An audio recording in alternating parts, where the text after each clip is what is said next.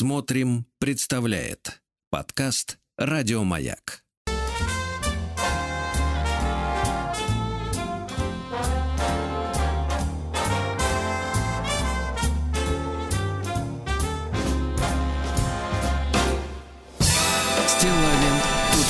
Так, ну что же, когда-то женщины пели романтические песни. Здравствуйте, Владик. Да, да, было да. время. Им не нужно было раздеваться для этого, для того, чтобы мы воспринимали музыку. Да и видеть их не нужно было, просто слушать. И не хочется.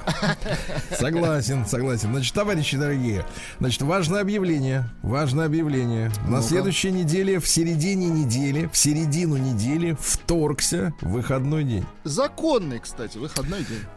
Абсолютно законный выходной день. Значит, во вторник вечером вам уже звонить бесполезно.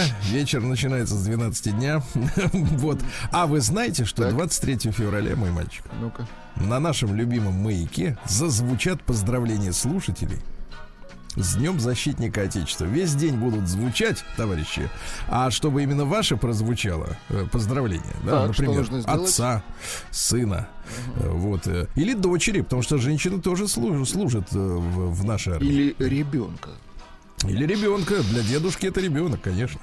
Так вот, э, товарищи дорогие, достаточно написать э, сообщение, отправить на наш WhatsApp плюс 7967 103 5533. Можно это сделать заранее, сегодня уже. Впрок, да? мы это так Впрок, да, да, да. Вот. Ну и наши замечательные ведущие, которые, э, для которых 23 февраля это будни. Вот они с удовольствием прочтут э, ваши сообщения, ваш месседж, чтобы поздравить близких и родных людей. Значит, я тоже готовлюсь, вот вы знаете, Владик, э, Поз- к праздникам. Поздравить, так. Нет, нет, не к 23-му, к 8 марта. Вчера, помните, я нашей замечательной Марии Киселевой, э, значит, не просто Марии, зачитывал объявление от, э, э, так сказать, парня, который на 8 марта согласен за 80 тысяч рублей вылезти в люк автомобиля и кричать от счастья. Подарить счастье женщине Да. за 80 тысяч. Знаете, Да. я тоже решил разместить на Бурито подобное объявление. Да ты что? Да, да. Вы знаете, сейчас, э, Ах ты сейчас, пуля холостая. да, сейчас я думаю над ценой. Слушайте, Вот. но у вас э, элитная, скажем так, услуга будет, поэтому я думаю, здесь главное не, не продешевить. Не промахнуться, да? Да. И не поперхнуться. А кстати, Вот. были сообщения, вот вы будете смеяться, но были сообщения от женщин. а, девушки писали, что а вот от Сергея Валерьевича я бы Так. приняла подобную услугу. Честно вам говорю, серьезно. Серьезно? Да, Так абсолютно. давайте пересылайте мне скорее эти сообщения, я начну обрабатывать. э, Девчонки, с удовольствием. С удовольствием. Серьезно, да. Значит, а теперь хотел бы рассказать вам о, о- о- о- о девчонке, э, значит, э, значит, которая вызывает у меня неудовольствие. Прислали мне, значит, на днях объявление тоже вот э, из серии э, поиска рабочих рук. Знаете, есть места, где вот, э, ну, например, клиенты ищут э, исполнителей. Ну, ну, то остались есть, еще например- такие места, где нужен физический труд. Нет, этих, нет, этих мест полно, мой мальчик. Э, Вот когда такой безрукий, как вы, например, Так. да, хочет зашпатлевать что-нибудь, да, он Да-да-да. же не берет в руки мастерок, Ну, он я же все набирает... испорчу, конечно. Естественно, исп- хотя это можно, в принципе, в наше время назвать искусством уже, да, когда вот испортил тяп-ляп, и- а это я так вижу. И вот э, объявление, пожалуйста. Э, Всем привет. Нужно срезать стену, расширить арку на входе. Приложена фотография, э, значит, э, девушка достаточно стройная, стоит рядом с еще не срезанной стеной. Ширина стены 10 сантиметров, состав стопроцентный гипс. Материала я не покупала, и у меня его нет.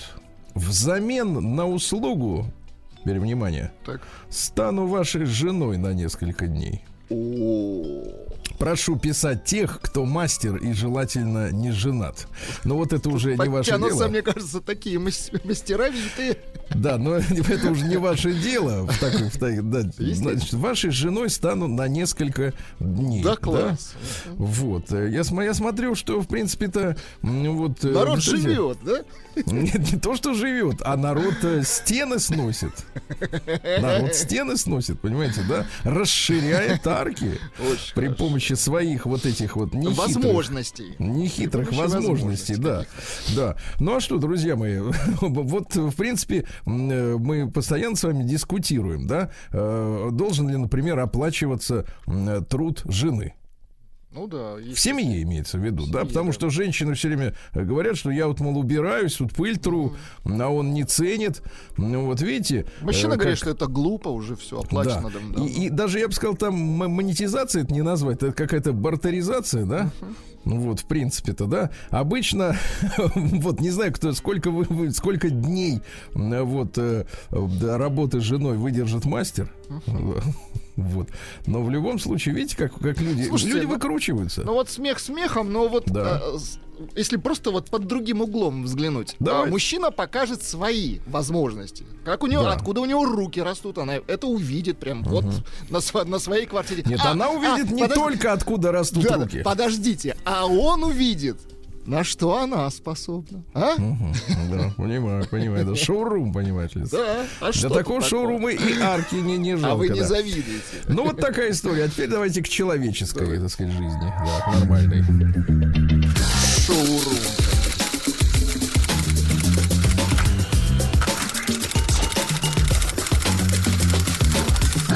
Приемная нос. Народный омбудсмен Сергунец. Да, ну для прочтения следующего письма, как обычно, я использую функцию переслать письмо Владику для того, чтобы он смог э, полюбоваться эффектной фото, фотографией на пляже. Значит, фотография, которая приложена к письму на пляже, э, но пляж отечественный, насколько я понимаю, судя по надписям, э, на пуфике возлежит дива дивная. Обратите внимание, Владик. Она так а, уютно устроилась. Да, уютно Бокал устроилась. Огромные, огромные очки. Mm-hmm. Татуировка ласточка на груди. Ну, спасибо, что не название ну, аккаунта. Кстати говоря, татуировка ласточка на груди помогает определить визуально, где же должна быть грудь. Вот, но зато трусы не подкачали. Знаете, вот с некоторых пор начали девушки надевать купальный костюм с огромными, с завышенной талией, даже с ремнем купальные трусы. Ну, это мода 50-х, 60-х. Да. И сверху вот некая такая наподобие бабочки маленькой, которая вот скрывает то, что, в принципе, ну, чем природа не, так сказать, не наградила. Ну, пристроилась ловко, скажем Да, так, и замечательный белый педикюр. Он особенно красиво смотрится на загорелых ногах. Белый педикюр. И вот, значит, такая лежит дива с коктейлем, кстати, лежит. Бокал Понимаете, в руке, да? Да, волоски Причем разложены. зеленого цвета жидкость. Волоски, э, значит, на голове всклокоченные, остатки разложены по плечам. Да не всклокочены, это начес. Ну, Сбито, да, да, да. Да, так вот, здравствуйте, Сергей, добрый день. Меня зовут Денис, 34 года. В ваших передачах часто поднимается вопрос, сколько хочет денег женщина от мужчины. Ну, мы сегодня дали уже ответ. Она хочет от него проем. Проем, да, и готова серьезно как-то расплатиться серьезно с ним. Серьезно вложиться в проем. Цели... А, целиком вложиться. Понимаешь? Да, вложиться на несколько под дней ключ, уложиться. Под ключ, под его ключ да. полностью. А мастерком можешь? Да. Да, да, это проклятый меркантилизм и капитализм, говорит Денис, 34 лет. А что происходит после того, как они доберутся до заветного кормило? Такое слово кормило. кормило на итальянский манер. Скорее на украинский, так? У меня есть подруга. Ну, неплохо. А что вы так замолчали? Ну, подруга у нее есть, ну. Не часто вижу мужчин, ну, правда, подруга в кавычках. Ну. У меня есть подруга Ольга, 25 лет, смотри, сдает все явки. Сейчас где-то Веселкин во сне зажевывает простынь и скребет пальцами по шелковым простыням. Сучит. От злости, что очередной мужчина написал Стилавину, чтобы сдать эту Что это некрасиво, банду. типа, да? Да. У меня есть подруга Ольга, 25 лет. Уже, знаете, вот я, мне кажется, людям, которые э, слушают наш эфир, некоторым, да, мужчинам, им периодически должно становиться страшно. Потому что в описании э, значит, людей, вот, героев этих произведений, они могут узнать кого-то из знакомых. И страшно узнавать людей с, этих, с этой стороны, да? Не хотелось угу. бы, да. Конечно. А рука не, не, не в силах переключить канал. Не в силах. Надо дослушать. Что, и спить конечно, до дна, конечно. Страшно, страшно, да. Ой, на, поэтому надо и музыку пострашнее, Владик. У меня есть подруга Ольга, 25 лет. Кстати, по фотографии вообще непонятно, сколько ей лет. Уже два года в отношениях с мужчиной 38 лет, капитаном дальнего плавания. Ох, господи, да это шикардосно. Ну это мечта любой женщины, мне кажется. Видится раз в 3-4 месяца по месяцу два. То есть, как по, в нашем детстве это называлось сутки через трое. Да. Он тратит на нее в разных формах около миллиона рублей в месяц. Иногда больше, иногда меньше. У нее нет своей машины, квартиры, никаких накоплений. Все деньги она спускает на. Но дальше не, не значок X, э, а двоеточие. Так. Не на, на. Перечисление, давайте. Первое. Шматье в ЦУМе. Шопится, чтобы снять стресс.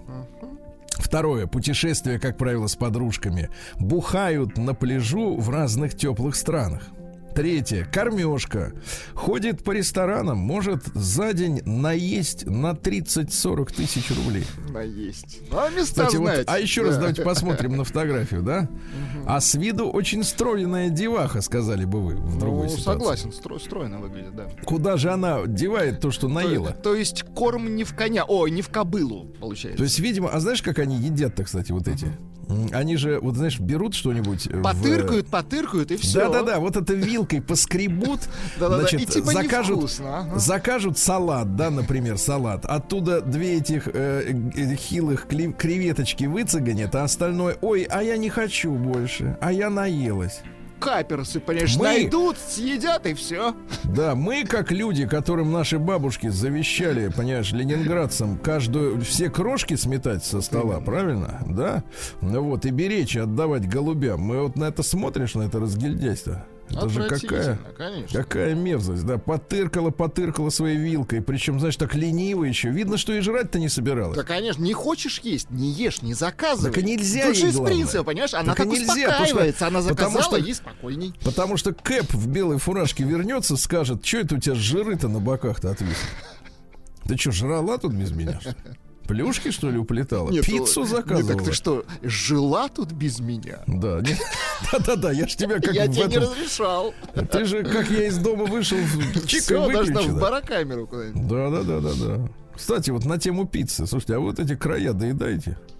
Слушайте, иногда бывают вкусные края, честно. Не да? всегда, да. Иногда бывает, если тесто правильно сделано, то это вкусно. Говорят, у итальяшек есть специальный соус для них. Да, они туда макают, едят.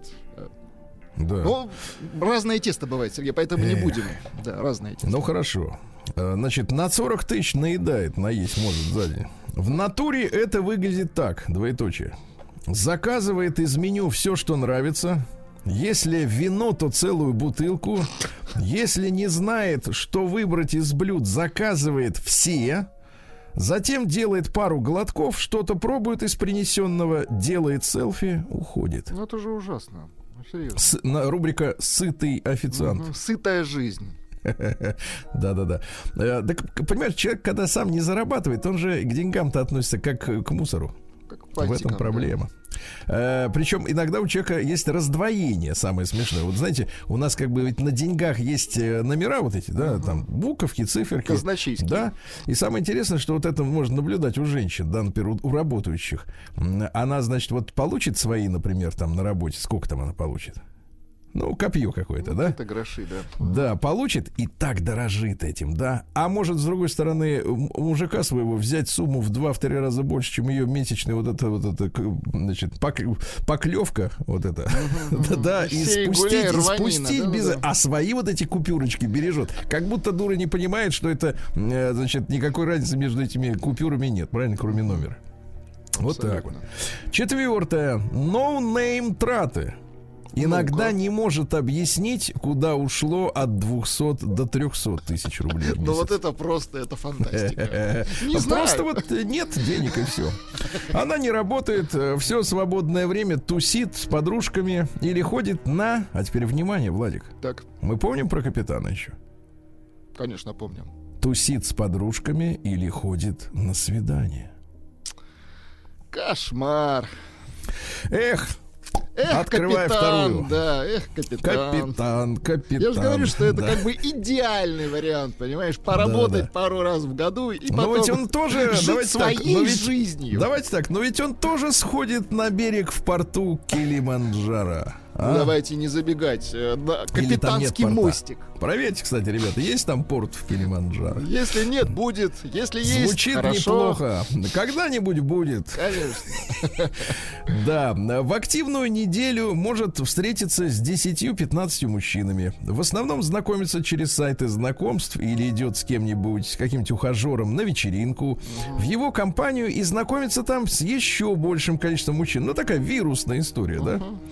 Да, с понравившимся или перспективными мужиками, а теперь внимание, спит. Спит. Без зазрения совести. Так я с ней и познакомился пять лет назад. Пять лет, ничего себе. Так. Так я с ней, это до капитана еще, видимо. Так я с ней познакомился пять лет назад через знакомых, стали общаться. Для меня она капля яду, чтобы выработать иммунитет к такому женскому поведению. Ольга обладает обширным букетом из самых частых тараканов, которые обитают в женских головах. Причем эти тараканы имеют возможность для реализации. Они выполз, выползли на свет Божий. К сожалению, я не знаю ни одной женщины, э, у которой бы не было тараканов. И как показывает практика, если женщинам дать ресурс, он, скорее всего, пойдет на рост и выводок этих самых насекомых. За все годы я ни разу не писал, не звонил ей первым. Никогда ничего не дарил. Платила всегда она или... А вот куда делись 300? Платил, э, платила всегда она или поровну. Мне не нужен от нее секс. Ты слышишь? Удивительно. Все, всегда заканчивал... Э, а, извините, свидание всегда заканчивал я. У меня были и есть девушки, они знают Оля, Оля знает их, она мне не нужна. Именно это поведение и отношение ее во мне привлекает. Именно это она на самом деле мечтает получить от своих мужчин. Счастлива ли она? Она пьет, живет в депрессии, ей скучно, она никого не любит, не верит, не ценит, что любит ее. Ей страшно, что однажды придется... А теперь внимание, Владик. Так. Ей страшно, сейчас нужен э, вот эта музыка адская, да? Давайте так, так, так фраза. Ей страшно, что однажды придется ну работать. Бинго! Бинго! Вот так звучит Точно гудок на заводе утренний. Это выдают зарплату вот под такую музыку. Мелочью, это мелочью. не зарплата, это выдают ведомость подписать. В окошко суют. В окошко, да, да, да, да. Да, да, А потом, а потом там начинается отсчет, вот этот недолгий отсчет купюр, и мелочь еще досыпают сверху. Она, а, ей страшно, что однажды придется работать человеку 25 лет, или что она станет старой и некрасивой. Но это же само собой будет. Тут бояться-то нечего. Она делает пластические операции, экспериментирует с внешностью. Лучше всего она выглядела до пластики и до косметики, правда. Она знает, что деньги у ее э, молодого человека, видимо, у капитана, заканчиваются. Он уже весь в кредитах, поэтому она третий раз отказала ему в браке. Там будет нечего взять. Угу. Она смеется над ним, считает его дурачком, ищет следующую жертву. Ну, не жертву, донора. Э, да все его профессиональные успехи и достижения для нее не значат ничего. Он просто банкомат. Ну, понятно. Ну и вторая часть письма принадлежит, э, посвящена тему секса. Ну, мы... с девушкой все понятно. Давайте тут вот э, покрепче сообщение. А, вот мы пытались э, понять, будет ли когда-нибудь построен порт в Килиманджаро. Так вот, наш, наш эрудированный слушатель пишет, дорогие друзья, в Килиманджаро никогда не будет порт, потому что это гора в Африке. Погодите, но нам же обещают, что всех затопят с чертовой Не будет там. Однажды мы подплывем к Килиманджаро, господа. Гора в Африке.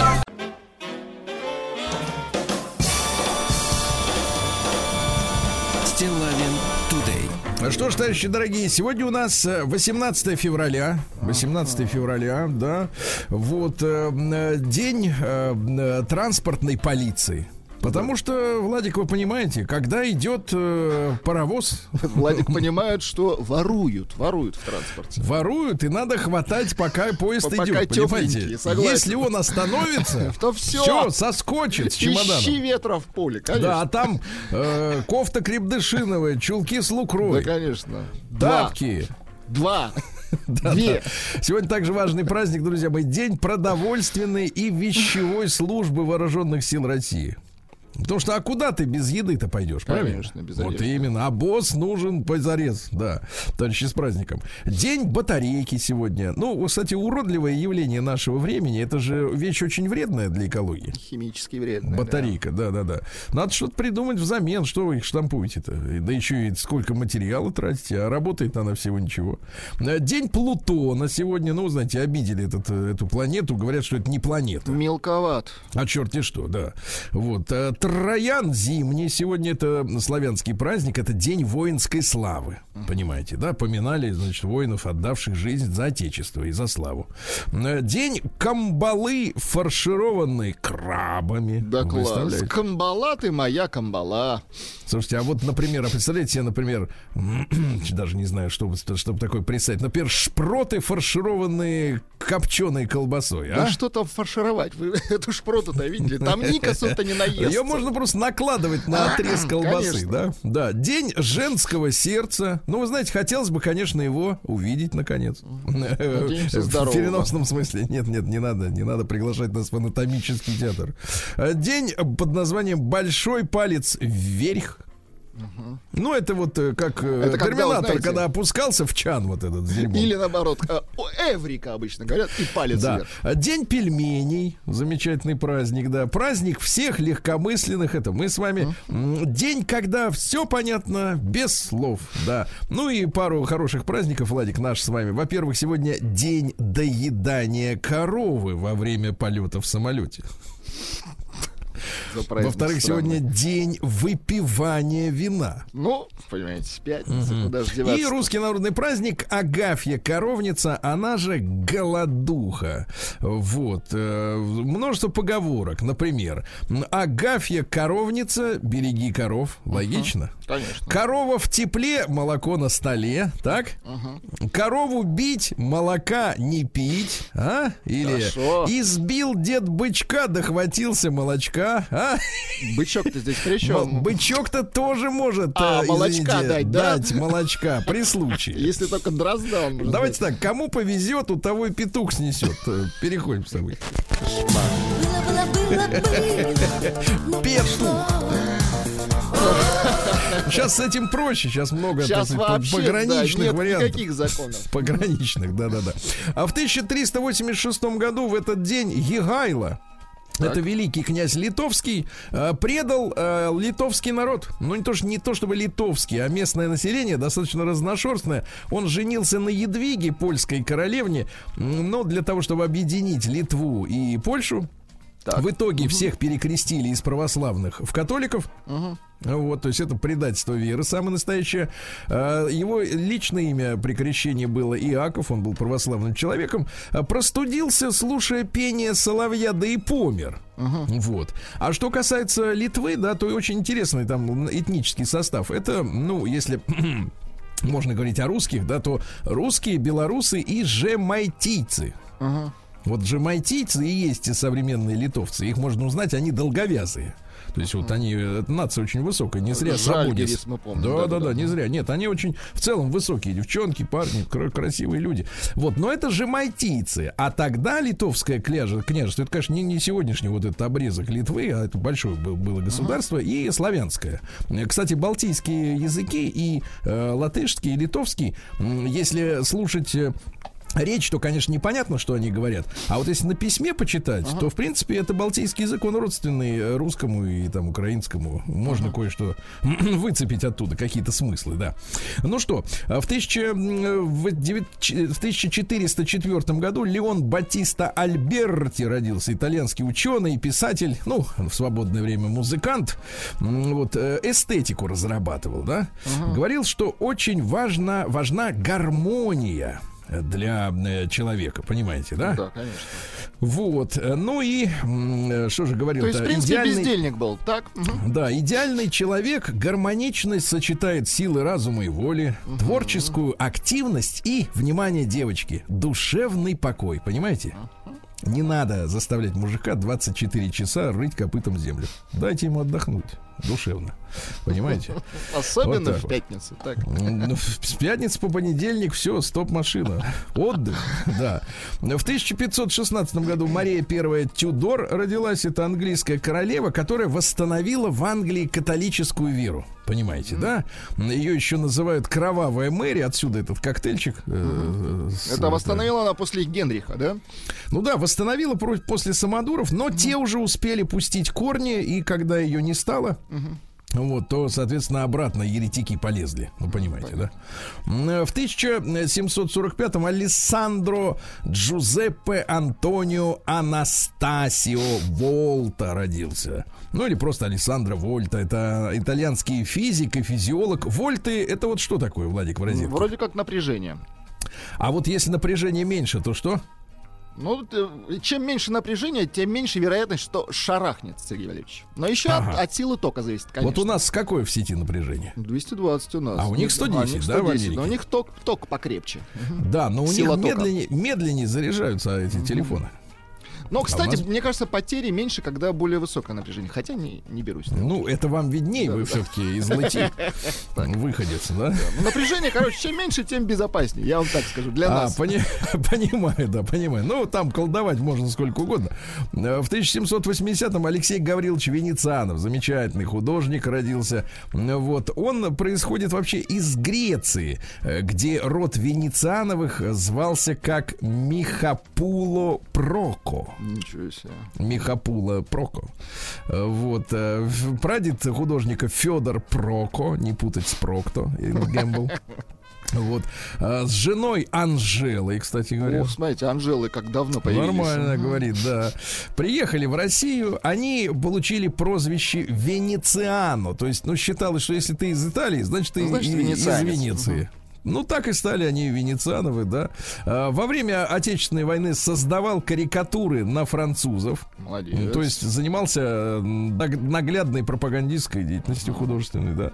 Вот. А погиб в результате несчастного случая такого досадного. Ездил в Тверь. uh Вот.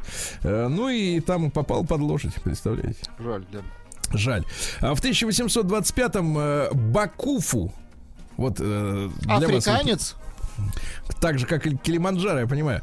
Но это правительство Сёгуна, значит, где а, это? Япония. Да-да-да. Издал закон, э, который запрещал высадку иностранцев в Японии. То есть ты вот высадился на пляжу. И тебя тут же, тут же нарубили на, на, на приезжие да. куски. А тут же на сусе порубили. Да. На Еще один... мясо, извините. Да, еще один физик родился на теперь австрийский Эрнст Мах в 1838 и, конечно же, и философ. Несколько открытий э, посвящены они оптике, акустике, понимаете, да? Молодец занимался вопросами газовой динамики. Слушайте, а вот э, газовая динамика это как? Сейчас она все в этом она... в Северном потоке 2 есть газовая динамика? В паровозе газовая динамика, понимаешь? Ты его нагреваешь, а он тащит а он целый состав. Да? Конечно, вот он тебе газовая динамика. Вот, цитат какие? Искусство имеет, э, не имеет ничего общего со вкусом. Хорошо. Понимаете, да? Весь мир есть комплекс моих ощущений. Хорошо. Моих. Вы мне вообще, Владик, только мерещитесь. Где-то там. Ну, естественно, я вас не видел года три. Да. В этот день в 1867... Извините, пишет, Бакуфу сторожит порт Килиманджаро. Да, да, да, это а, таможенник. Не надо указывать, товарищ. Да, в 1800, э, давайте посмотрим, что у нас. В 1861 э, в этот день произошла инаугурация Джефферсона Дэвиса в качестве президента конфедеративных штатов Америки, КФА. То есть, мы понимаем, да, накануне их гражданской войны, то есть были ну, вот эти северяне, значит, и южане, которые назывались конфедератами. И, кстати, если вы посмотрите портрет Джефферсона Дэвиса, то вообще он внешне удивительно похож на Линкольна, с которым, соответственно, вот шла в дальнейшем вот эта гражданская война. То есть оба руководители были невероятно похожи друг на друга вот внешне. Такие же бородка острая, там нос да. тонкий. Да-да-да. Вот. Потом он, значит, соответственно, что там произошло? Э, последнюю рабочую встречу провел э, с кабинетом министром в мае 1865 когда уже, ну, погибель ждала конфедерацию. Uh-huh, uh-huh. Официально распустил правительство и сдался и был арестован вместе с женой. Uh-huh. Вот. Было, был суд, Э, вот, однако, соответственно, решили, что да ладно, выпустим его под залог. Он уехал в Канаду к своей семье, которая заранее туда перебралась. Э, ну и все, и потихоньку существовал в штате Теннесси. Да, да у нас другая гражданская война была, конечно. Да. А, кстати, да, так уехать в Канаду было не очень просто после суда. А, до конца жизни не верил в равенство белых и черных. Ну, понятно, убежденный, убежденный. То есть, вот, да. вот знаете, вот то, то, во что он не верил, конечно, вызывает вопросы. Да. То есть, э, э, извините, наоборот, то, во что верил, вызывает вопросы. Извините, я оговорился. Да-да-да. Но вот э, сила убежденности, она вызывает уважение, правда? Когда человек до конца. Топил до последнего, понимаю. А вот это вот то, что он говорил, конечно, это гадость. В 1884 Федор Фуфу. Федор Августович Степун родился. Интересно, что э, закончил свои дни в Мюнхене в 65-м. Угу. Был он э, артиллерийским офицером на австрийском фронте. Это наш философ, кстати говоря, да. После 17 февральского, э, после 17 года, после февральского переворота, занимал пост начальника политического управления э, Министерства, военного министерства во временном правительстве, то есть один из заговорщиков, считай, uh-huh. да? Вот. А в 22 году его советская власть выслала за границей, там к 22 году перестали расстреливать, перестали топить в баржах. Ну, просто ну, выгоняли. Да-да-да. Цитата. «Все простить, значит ничего не понять». Неплохо. Какой, да. А в 1887 году родился Гая Гай. Это мужчина. Э, герой гражданской войны. Вообще настоящее имя Гайк Бжишкянц. Ну вот. Uh-huh. да. Что делал-то? Руководил обороной Симбирска, нынешний Ульяновск. Uh-huh. Да? И несмотря на значительное преимущество в живой силе, в артиллерии, вот, потерпел поражение от наступающих белых. Слышь, оборонялся, были большие силы, и все равно сдал город Ленин. Странно как-то, да. Очень странно. Ну и Семен Константинович Тимошенко, наш замечательный маршал Советского Союза, дважды герой Советского Союза, в 1895 году сельскую школу окончил, пошел пулеметчиком, а понимаешь? какой человек? Вот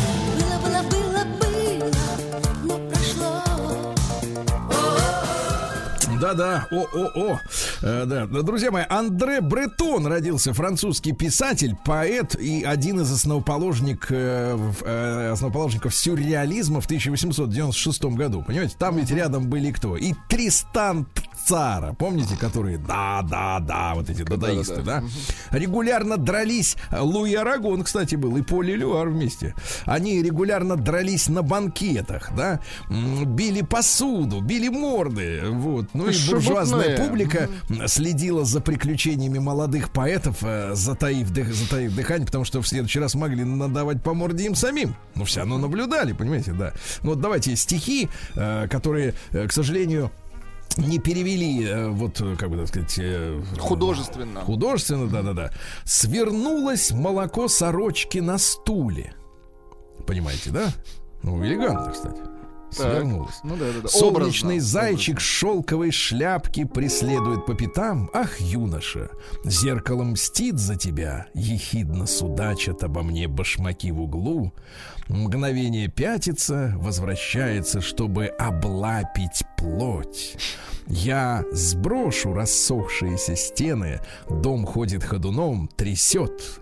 Постель подмигивает вышитой подушкой, тверди, тверди скрипучий трудный стих ступенек. Ну, образно, хотя и коряво звучит образно. Да, да, ч- непонятно, что делает человек. Да, в 1890 зачем он раздевается? В 1898 году Энцо Феррари родился, знаменитый э, автомобилестроитель, понимаете, да?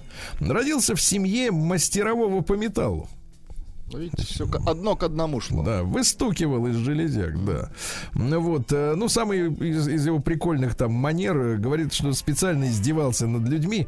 Вот, э, при, к нему приезжали там на доклад или с просьбой, а он их часами заставлял сидел в прием, сидеть в прием. А, все-таки элементы извращения были. Конечно, конечно, да. Ему доставляло удовольствие, что его ждут. Да, да, да. Это, кстати, к Добину вопрос. Вчера был, кстати, помните, извращенец возбуждался от шариков надувных. Да, да, да. Ну, примерно такая же история, да.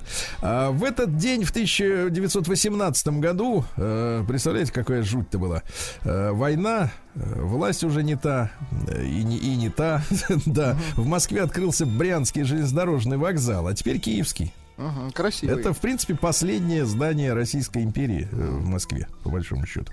А в 1921-м Александр Дмитриевич э, Захаренков родился, наш э, выдающийся специалист в области прикладной газодинамики. Вот опять же, да? Хорошо. Разработчик ядерных зарядов и ядерных боеприпасов, понимаешь? Вот тебе и газовая, да. А ведь смотри, мы еще не дошли до того, чтобы пуля стала ядерной.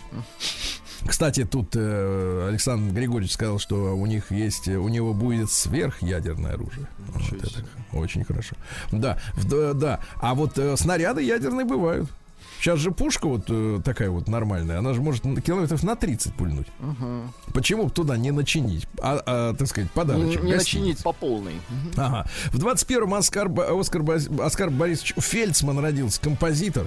Вот, папа был хирургом-ортопедом. Ну, вот. ну Это дайте нам какие там... ж песенки-то, например? Да, полторы тысячи, на самом деле. Полторы тысячи? Да.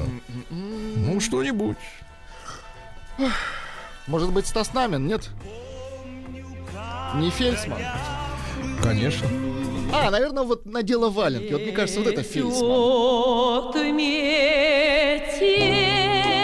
прям чувствую, Фельдсман написал. Да, да, да. Милош Форман в 32 году родился, американский кинорежиссер чешского происхождения с венгерской фамилией, да.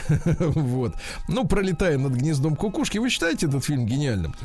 Ну, заметный фильм, скажем так. Заметно это да. вот хорошо, да. А заметным разные вещи бывают, да? Нет, очень, про... много, бывает... очень много барахла незаметного. Не, нет, давайте деле, так. Да. Бывает, проскользнешься на заметном вот так вот, потом весь день оттираешься.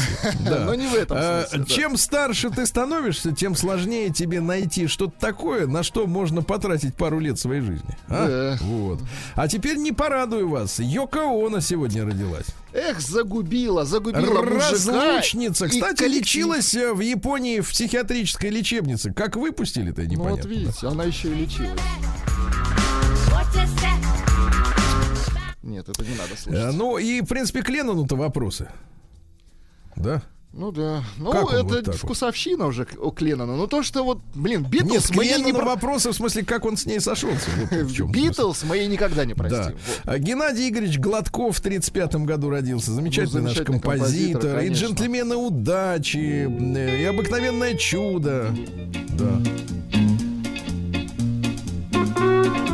Да класс. Да, и малыш и Карлсон его музыка, и 38 попугаев. Граф все, все его. Да, ну, это монстр тоже, да. Да, с ним, да, вот прекрасный мужчина. Э, Юлиан Калишер родился в 1935 году, режиссер-мультипликатор э, «Большой секрет для маленькой компании». И вот такой мультик «Волшебник изумрудного города» тоже его, Помню, понимаете? Хороший. Да, да, да. Константин Константинович Григорьев в 1937 году родился, актер театра и кино, он играл и в «Рабы, в «Рабе любви», Uh-huh. Вот. И в, тра- в трактире на Пятницкой, и в острове Сокровищ, и в зеленом фургоне. Понимаете? Uh-huh. Да, да, да. Ну вот.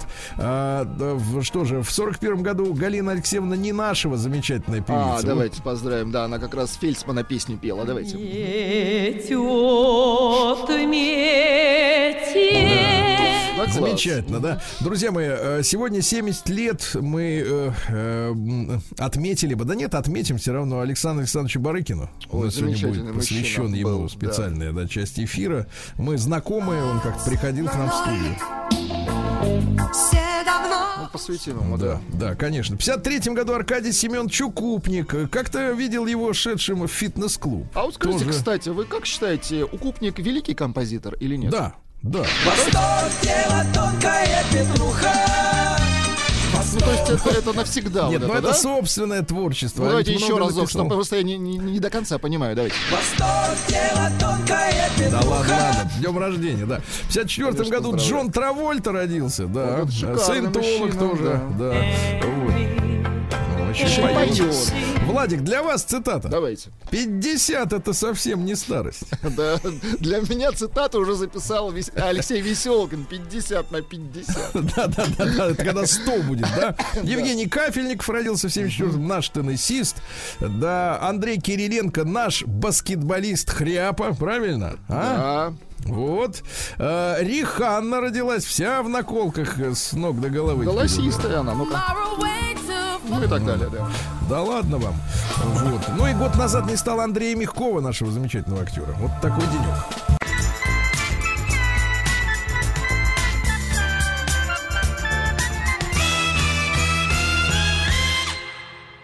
Стилавин Тудей.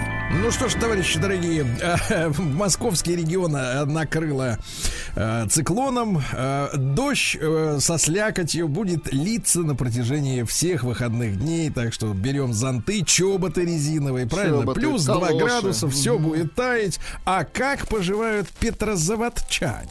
Плюс один, как с куста чтобы песней своей помогать вам в работе, дорогие мои. Скажем так, э, плюс это уже плюс. Э, весной площадки в детских садах Петрозаводска могут уйти под воду. И не сообщаются, э, не сообщается, вернутся ли они из-под воды. Угу. Да. А дальше. Э, напомните мне про хорошего мужчину с колбасой. Это я завершу этой новостью. Хорошо? Хорошо На уборку снега в Петрозаводске мобилизовали должников.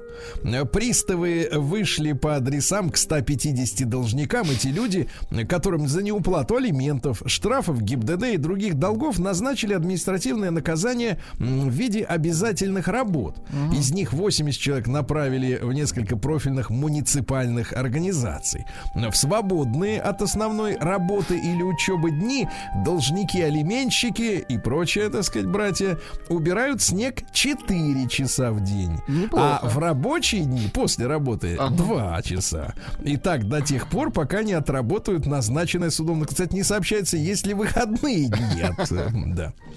В Петрозаводске э, прошли малые Олимпийские игры э, под девизом «Папа, мама, я спортивная семья» и никаких дедушек с таблетками. Угу. То есть малые Олимпийские, значит, там три кольца. Папа, мама, я, спортивная семья. И четвертое кольцо семья.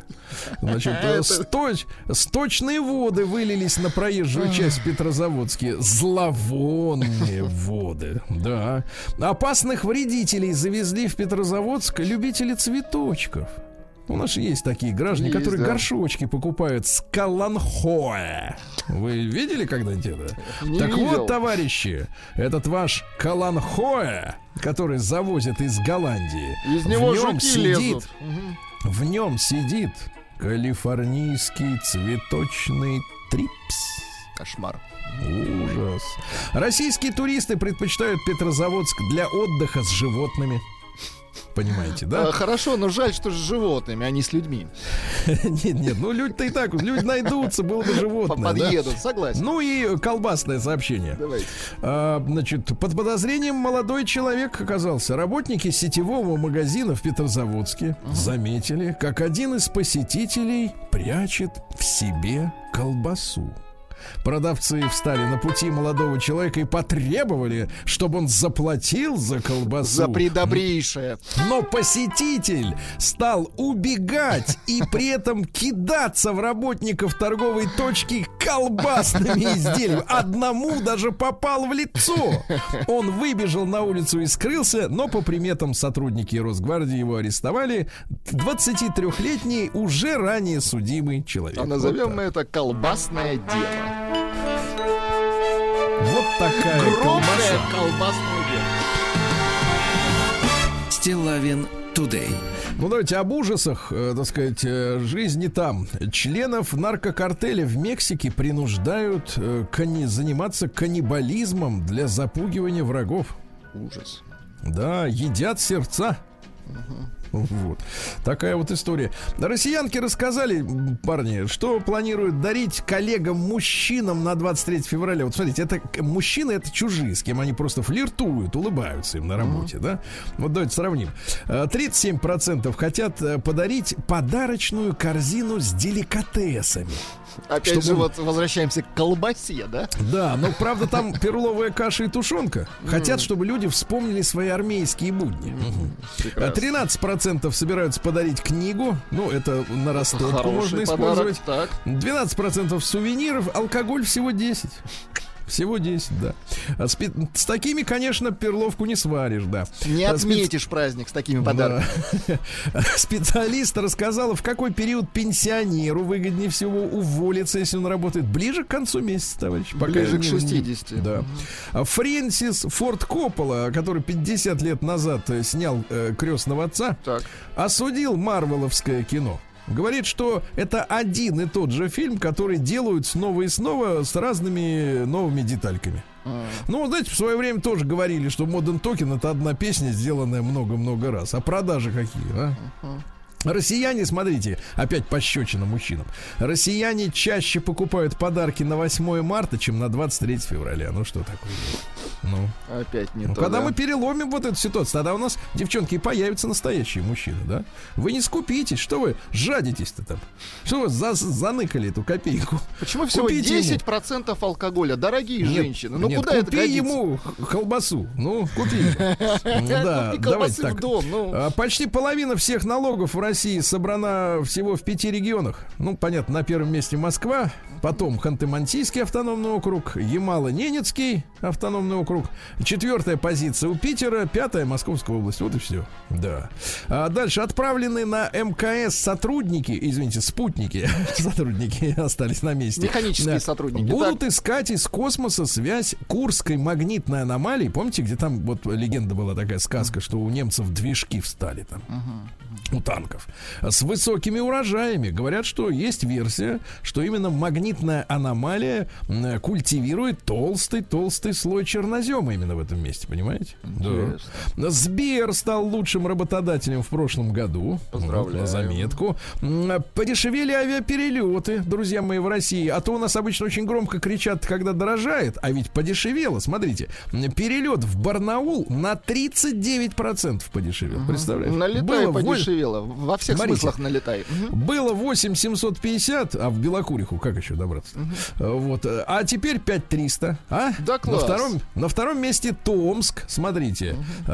Раньше, значит, э, подешевел на 24%, да? В Калининград э, подешевел, понимаешь, на, на 16%. Смотрите, дешевеет. А, а говорят, субсидии, да. Дешевеет, да. А, премьер, вице-премьер России Татьяна Голикова назвала заболевание, лидирующее по уровню смертности в России. Это онкологические заболевания. А теперь хочется задать вопрос. А мы вот, э, вот в этой компании во всей вот туда бросаем все силы? силы, на которые нужно их, в общем-то, в принципе. Так, это скромный вопрос обывателя. Uh-huh. Если у нас вот такие данные по смертности. Ну так, это вопрос просто. Я даже не хочу, чтобы отвечали. Большинство россиян недовольны зарплатой и хотят уйти в IT-отрасль. Хотят уйти. Хорошо. Представляешь, у нас всего 9% людей полностью довольны своей деятельностью. Всего 9. 75% думают о переходе в IT. Не пойти ли мне в IT, а? Слушайте, надо по-другому считать. 91% недовольны. Вот надо как. Да-да-да. Смотрите, 24% из этих фантазеров говорят, что им сразу в первый же месяц дадут 70 тысяч. Угу. Более трети говорят сразу от сотки. Угу. Ну вот, ну, ну что, фан фантазировать не, не вредно. Цукерман запретил одно слово для всех работников Фейсбука. Это Я его все-таки буду называть Фейсбуком, а не метой. Я по старинке. Так вот, э, запрет слова сотрудники введено. Вы представляете? А как их называть? А теперь мета-товарищи. Извращенец чертов, а? А надо же как-то оправдывать, что, в принципе, ты руководитель. Надо что-то создавать. Meta-товарищ. Да, теперь у них слоган такой. Meta, Meta-товарищи и я. То есть они там товарищескую атмосферу. Ну, mate, э, так сказать, да, по-английски. Э, российские ученые создают искусственный интеллект для проверки сочинений ЕГЭ. Может, он написать уже будет, наконец-то, за нас? Ну, да? скоро, подождите. Да. Начнем. Ученые, гениальное открытие, нашли способ изменить группу крови для пересадки органов, ну, чтобы не было uh-huh. противоречий. Понимаете, да? Вот. А опровергнут главный миф о кофе. Люди говорят, что пьют кофе, чтобы бодриться. Так. А на самом деле кофе лишь симулирует бодрость и забирает уже и так немногие силы, которые остались. Ясно? Ну вот. Ну и, наконец, о подлецах. Давайте о подлецах. Во-первых, инвалиду-колясочнику в Иркутске дали квартиру на девятом этаже без лифта. Ну, звучит ну, это, вот вы скажите, уроды. Вот скажите, вот, вот так вот, по, вот люди, которые вот, э, так сказать, вот э, так вот обходятся с, э, так сказать, с инвалидом, да? А вы хотели, чтобы с вами так обходились? Вот я не понимаю, откуда берется вот эта бесчеловечность какая-то, да? Совершеннейшее ну, без комментариев. Я не понимаю, Скотство. как они вообще это все решают, да. Да, испорченную ветераном картину ученицы Малевича. Что значит испорченную? Губернатор сказал, что она в 10 раз подорожала. Да, конечно. Ущерб, говорит, составил 250 тысяч рублей. Что, человек черкнул как два они глаза? вообще погоди, посчитали? Погоди, ну... глаз 125 тысяч, что ли? Один. Да и кто вы отстаньте, решает? отстаньте от ветерана. Вот именно, что вы к нему пристали. Картина выросла. Врачи выяснили, что травмы мозга при игре в футбол головой отражаются в микро-РНК. Вы представляете? Один удар, а кровь уже изменилась, да. Ну и пару сообщений давайте. Во-первых, выжившие после э, коронавирусной заразы на 40% больше подвержены риску развития депрессии. Ага. Соответственно, те, которые не выжили, не подвержены. Да я правильно формулирую? Да. Ага. Ну еще пару сообщений. Человечество вкладывает в собственное вымирание 2 триллиона долларов ежегодно, посчитали, uh-huh. да. Ну и э, власти Петербурга одобрили законопроект о запрете входа в метро голыми и в зловонной одежде. Ну, Смотрите. наконец, ну, наконец. Это замечательно. Нет, но тут, погодите, тут момент один. Смотрите. Так, За проход в метро так, без одежды так. или в зловонной так. одежде грозит штраф до 500 рублей. У меня вопрос. Его после этого вышвырнут или дойдут доехать? Вот этого не понял. Его обнюхают, обнюхают и выгонят. Нужны нюхачи, мне кажется, да? Да, и степень, кстати, зловонности, это тоже вопрос. Да, да, да. Нужен эталон зловонности. Да, да, ну некий, да. да. Граница. А, ну что же, актриса Кристина Асмус, вы знаете, да, это актриса? Талантливая. Ну вот, вы представляете, поранилась на съемках восковыми депиляционными полосками для подмышек. Ай-яй-яй-яй-яй. Ай-яй-яй, отдирала волосы оттуда и поранилась. Значит, волосы хорошо Передаем растут. слова поддержки, да? Крепко. Переслаем. Мы, волосатые. Значит, волосы колосятся. А, сенатор Маргарита Павлова предложила объявить вне закона радикальный феминизм и child-free. А? Угу. О, смотрите, как дело, по-моему, сдвинулось с мертвой точки. Но вот смотрите, а с другой стороны, в Госдуме призвали не торопиться с запретом child-free и радикального... А я вот не, не, немножко не пойму, а что туда просочились они, да? Вот? Uh-huh. Просочились лоббисты феминизма и child free.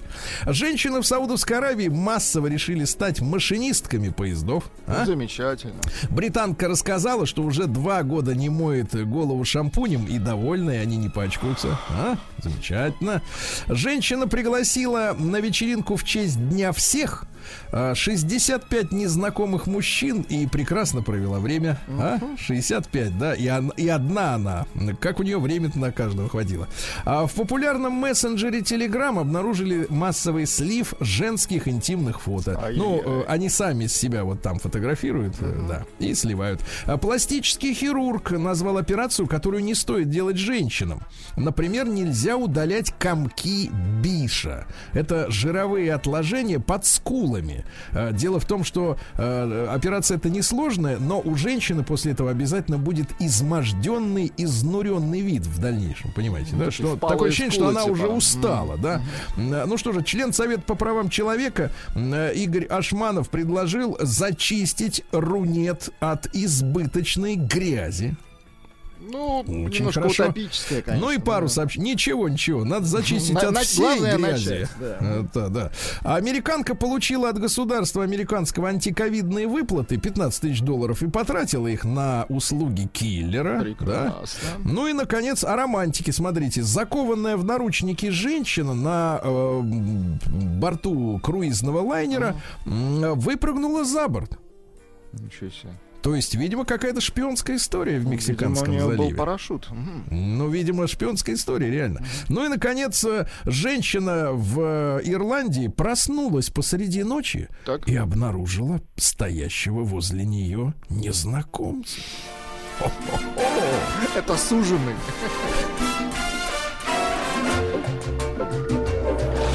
Новости капитализма. Ну что же, издержки капитализма. Э, невеста отказалась выходить замуж без алкоголя и отменила свадьбу.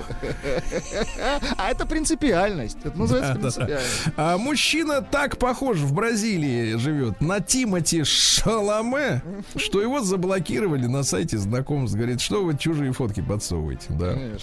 Дальше названа самая грязная страна Евросоюза Болгария. Ну что значит грязная? Ури Геллер, замечательный мужчина. Помните, ложки к колбу приклеивал. Талантливый. Предупредил о вторжении инопланетян. Ури Геллер рассказал, что открыл гигантский энергетический шар в космосе на расстоянии 4000 световых лет. А от шара летят э, корабли-захватчики. Внимание, товарищи. Да. Александр Егорович пригрозил разместить в Белоруссии сверхъядерное оружие. Замечательно. В США собака и свинья стали лучшими друзьями. Хорошо. Коллеги не заметили у, у женщины в Испании признаков беременности вплоть до девятого месяца, да? Ну и что интересного, а, мужчина в США упал с восьмого этажа и не пострадал. А? Как ничуть не пострадал.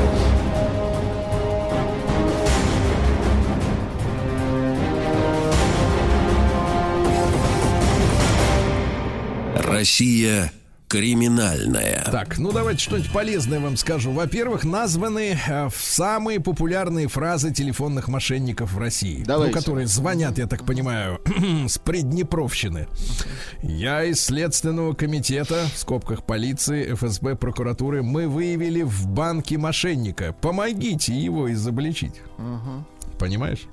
А дальше, для вашего удобства давайте привяжем QR-код госуслугам. Привяжем. Угу. Привяжем, да, привяжем. Для этого введите код Покрепче привяжем. Так, да. Купите билеты на уникальный концерт по хорошей цене. Надо отвечать, да. я тебе волчий билет куплю. На вашем счете зафиксирована подозрительная активность. Дальше. Бабушка, я сбил человека, у него телесные повреждения, да. Ну и, наконец, э, мошенники до сих пор используют вот и седьмой трюк. Фраза «Поздравляю, вы выиграли». Говорят, что до сих пор работает, да? Ну и что, давайте, актера, обвиняемого в убийстве таджикского транссексуала, освободили из зала суда в Петербурге. Uh-huh. Он встречался с ним в отеле, заподозрил, что тот подсыпает клофелин, и он его расчленил и выбросил в воду.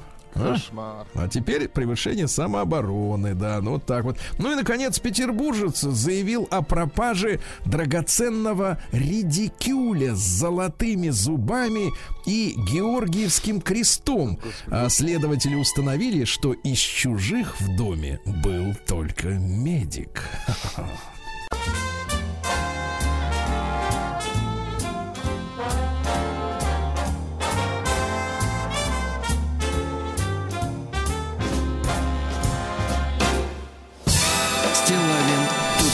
Друзья мои, э, сегодня э, такой день насыщенный э, и в историческом плане тоже.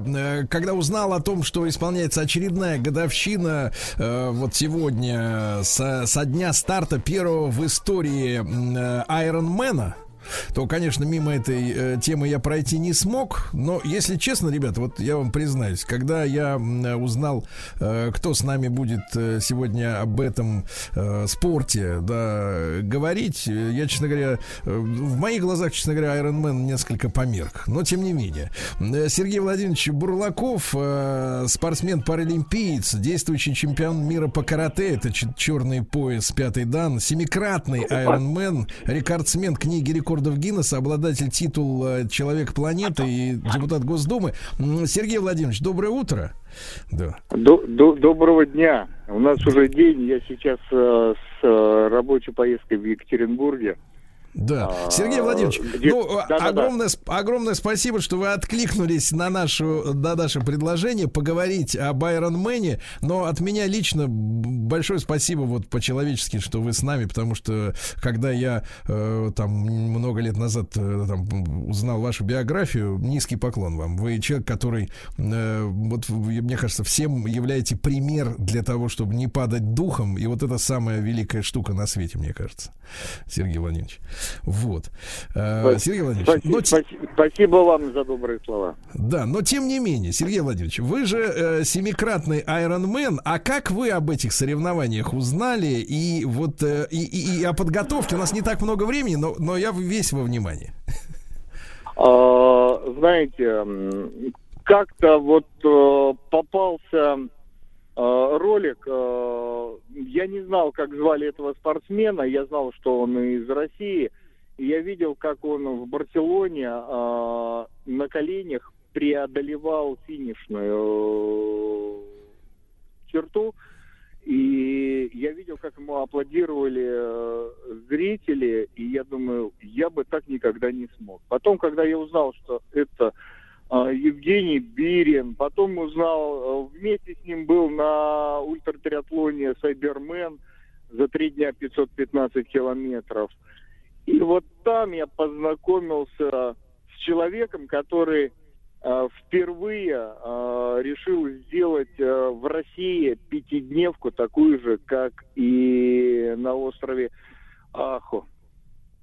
И вот, э, знаете как, вот думаю, ну если они могут, ну, может быть, и я попробую. Ну, вот так вот и попробовал.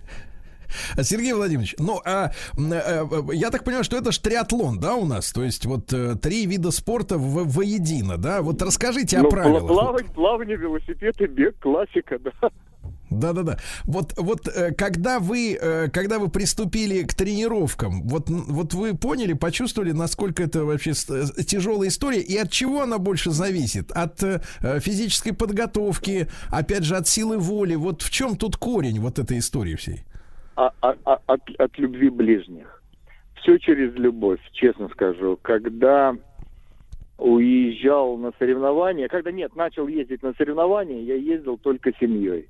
А, знаете как, э, я когда приходил, на старт становился, мне говорит, типа, ты что сюда приехал? Последним будешь? Я говорю, ребят, я всегда, даже если я приду последним, я все равно буду первым. Почему? Потому что моя семья меня любит не за места, которые я привожу, а за то, что я преодолеваю. Вот и все. И они мне в этом помогали.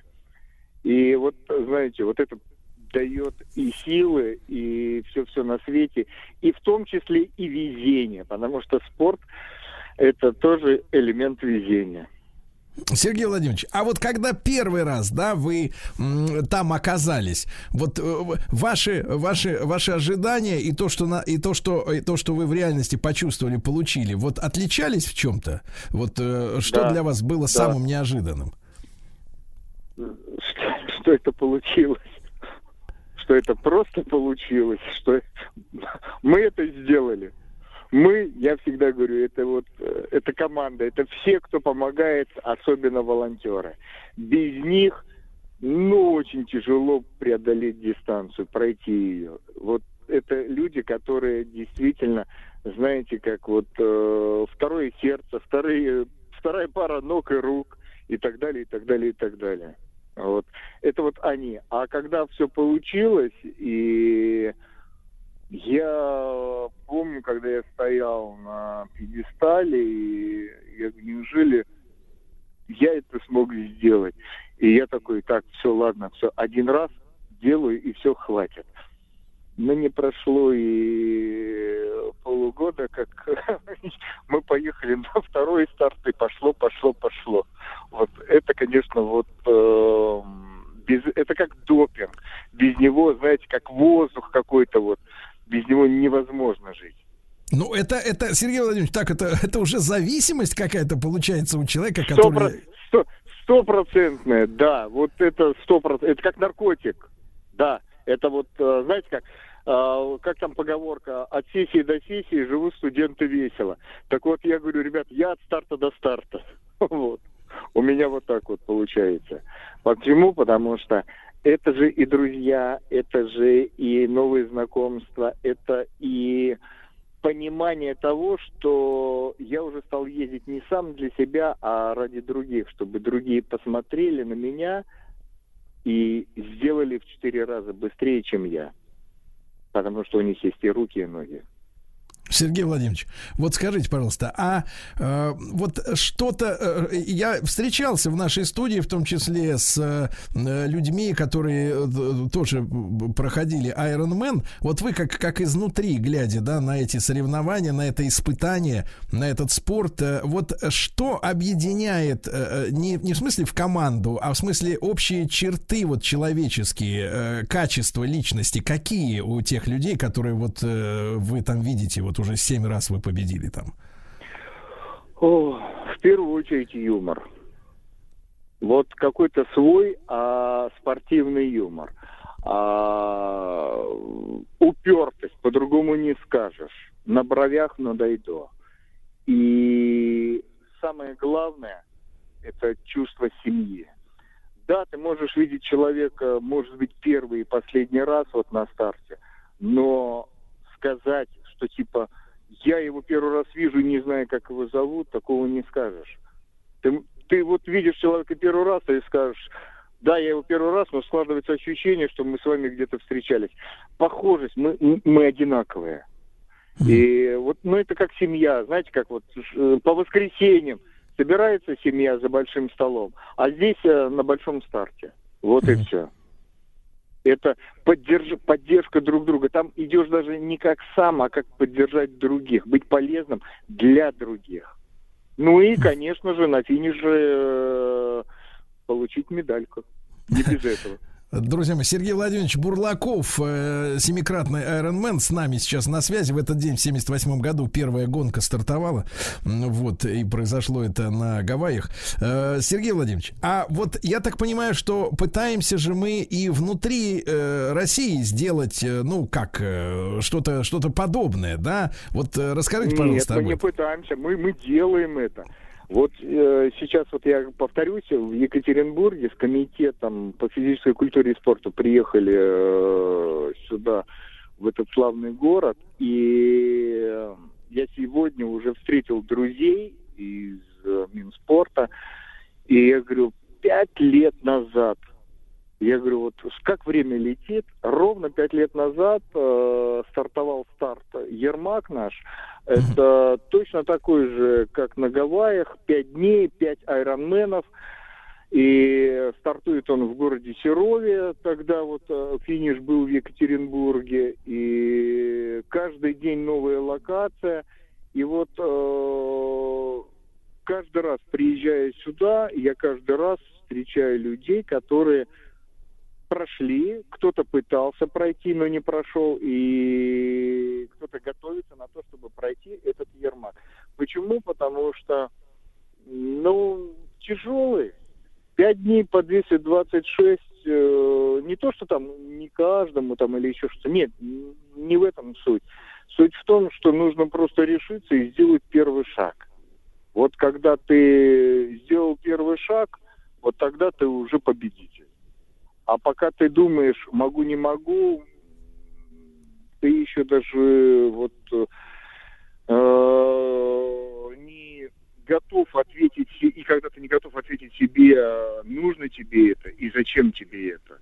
И вот когда встречаешься с людьми, и я видел людей, которые весили 140, и через буквально там 3-4 года они делают айронмена, это, конечно... А потом пятидневные айронмены через пять лет. Вот, знаете как, это достойно уважения и как минимум равнения на то, что вот ресурсы человека, они безграничны. Если человек захотел, он сделал. Плюс, конечно же, прочувствовать вот этот вкус того, что мало кто делал до тебя. Это определенное чувство такой свободы. Вот я бы назвал это так. Сергей Владимирович, а первый шаг человек делает от чего? От того, что у него переизбыток чего-то, радости, например, в жизни. Наоборот, какая-то боль сидит в душе. Вот почему первый шаг делает? Так, ну вот, ну пример, допустим, там успешные бизнесмены. А, честно говорю, чтобы не спиться. Вот некоторые говорят, ну не можем, вот я не люблю там а, пить, не люблю курить. Mm-hmm. Вот мне нужен драйв. Вот решил попробовать. Другой знал людей, кто наспор это делал. Вот серьезно говорю, очень много знаю людей, кто наспор. А третий за компанию. Четвертое приходят ради интереса попробовать себя. Пятое э, ребята, которые когда-то были там, я не знаю, там хорошими пловцами, велосипедистами, кто-то бегунами был и велосипед. И вот пробует себя в таком вот виде спорта. Вот как-то так. Угу, ну угу. и плюс, конечно же, за компанию. Это уже седьмой вариант ответа. Да, друзья мои, с нами э, сейчас на связи Сергей Владимирович Бурлаков из Екатеринбурга, правильно я понимаю, да? Э, да, да, да, да, да, да. Сергей Владимирович, а наш Ермак, он в какие месяцы, в каком месяце проходит? А, в конце июня, а, в начале июля. В конце июня, начале июля. Да, да, да. Он в июне э, начинается, в июле заканчивается. Но каждый да. год по-разному. Да, друзья мои, у нас, да, да, да, у нас сейчас будет э, маленькая коротень, коротенькая реклама. Я э, всем нашим слушателям, которые, может быть, еще не знают Сергея Владимировича, вот, а сейчас слышат его голос, я вот вам, ребят, настоятельно рекомендую, пока будет там двухминутная реклама идти, просто залезьте в Википедию, там, в Дуропедию, да, э, там, в, в интернет, наберите Сергей Бурлаков, э, Iron Man, и почитайте вот сейчас биографию. Я думаю, что вот продолжение нашего разговора, как и я сейчас, вы будете слушать со слезами на глазах, потому что с нами в эфире сегодня ну, не просто обладатель титула «Человек планета», а действительно человечище самый настоящий. Правда, я отвечаю сейчас за свои слова.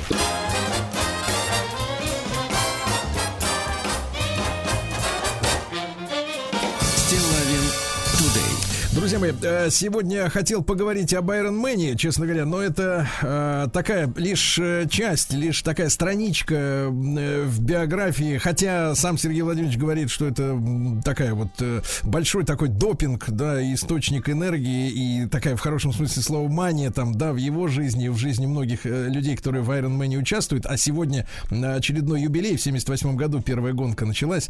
Сергей Владимирович Бурлаков с нами, рекордсмен книги рекордов Гиннесса, но это уже последствия и обладатель титула «Человек планеты». Я думаю, что наши слушатели познакомились с биографией. И Сергей Владимирович, у меня вот, вот такой вот человеческий вопрос. Я думаю, что радио, радио в принципе, э, вот в эти моменты как раз э, и, и требуется людям не как, в первую очередь, развлечения, не сигналы точного времени, не, не, не курсы валют, вся эта муть, вот, и прочее. А вот э, чисто по-человечески, вот, Сергей Владимирович, вот, пожалуйста, скажите людям, которые, может быть, в растерянности, может быть, вот, испытали, может быть, одну сотую э, какого-то такого лишения, да, э, того, через что вы прошли в своей жизни. Вот где вы взяли силы, чтобы вот встать в прямом и переносном смысле, вот, вот и, и, и, и обрести снова себя? Вот, вот в чем этот секрет? Знаете как, иногда находить, и в первую очередь находить позитивы в негативе. Вот мы сейчас говорили за Ермак, и вот я помню первый старт – Финиш э, в 4 утра. Э, водохранилище. Температура воды 7 градусов. По идее, нужно было заменять. Впереди 4 километра. И вот, э, а я один был, э, скажем так, э, человеком э, паралимпийцем или э, как угодно назовите, я не знаю, там, э, инвалидом сложным, как мне говорят друзья, говорят, тебя называть, но, говорит, человеком с УВЗ, назовем так, или параспортсменом. И вот э, ребята зашли в воду, здоровые, и меня в воду занесли, и я понимаю, что у меня начинает обжигать тело. Хотя я в гидрокостюме, все. И вот я смотрю на них, они на меня, и у меня только одна мысль. Выйти из воды, и знаете, как у меня думаю, ну вот, подумают, вот действительно инвалид приехал на всю голову, в плане того, что а, с Таганрога прилетел, чтобы тут э, взять и выйти, и вообще, что это было. И я давай анекдоты рассказывать ребятам. И потом выяснилось, что они ждали, когда я выйду из воды, потому что им стало стыдно, если они из воды начнут выходить и смотрят, глядя на меня, что я в воде. Знаете, как мы друг другу помогали. Вот. И потом на одном из стартов часто журналисты спрашивали, говорит, в чем смысл вашей энергии, жизни и вообще вашего жизненного креда. И именно в триатлоне я нашел ответ, и э, на одном из стартов действительно я, мне было жалко ребят, вот здоровых спортсменов, потому что вот я как-то так шучу, они говорят, ну вот как ты педали крутишь, говорит, э, у нас, говорит, ноги отваливаются. Вот, уже все, говорит, а ты, говорит, он на протезах. И я говорю, ребят, да когда ног нет, и отваливаться-то нечему. Вот. Посмеялись, ха-ха, и все. И вот, знаете, какой-то символ. А потом пришло осознание, что чем бы ты ни занимался, если это через любовь, то это будет звучать так, что с верой в Бога все в твоих руках, даже если их нет. Сергей Владимирович, вы несколько раз сегодня говорили о семье, это тоже очень важная штука. А как вы встретили женщину, которую полюбили? Вот сегодня это очень большая проблема, да, очень много разводов, расставаний, да, каких-то безверия, люди не верят друг в друга и даже не стараются это сделать. Вот э, ваш секрет, где найти свое, свое, своего человека, свою женщину? Эм, ну, сам секрет-то самый простой – молиться, надо вымолить жену, надо вымолить мужа. А познакомились мы, я пришел к Валерии Валерьевне на прием. Она лор-врач, и я пришел к ней, мне ушко заболело. И я всем говорю, что путь к сердцу мужчины лежит не только через желудок, но еще и через уши. Вот, вот так. Все как-то так вот просто, вот так вот произошло. И эм, я люблю об этом рассказывать, я это помню, и это действительно это было так, что она была э, в головном уборе медицинском, э, в колпаке, э, в маске, э, вот. И я вот зашел, и когда ее увидел, то вот она даже рядышком сейчас со мной тут стоит, и я хочу ей сказать прямо вот, это действительно так и было, что я... А, первая мысль была такая, что повезло же тому мужчине, у которого такая шикарная и красивая женщина. И я не понимал, что я тогда сам себе позавидовал. Вот, вот как-то так. А потом она мне подарила сына на мое же день рождения, 26 мая. Да. Да, потрясающе. Сергей Владимирович, у нас у нас катастрофически мало времени. вот. Да, вот. Да, скажите, да. скажите, пожалуйста, тогда напутствие э, несколько слов буквально людям, которые, может быть, э, с, знают об Iron сомневаются, стоит ли. Некоторые боятся, наверное, облажаться, правда? Это же тоже такая история. Вот э, что вы им скажете? Э, ну, скажем так, облажаться в Ironman невозможно, потому что даже если вы не показали хороший результат, вы все равно победитель для себя, для своей семьи. И хотелось бы сказать так. Полюбите триатлон так, чтобы триатлон полюбил вас. Да.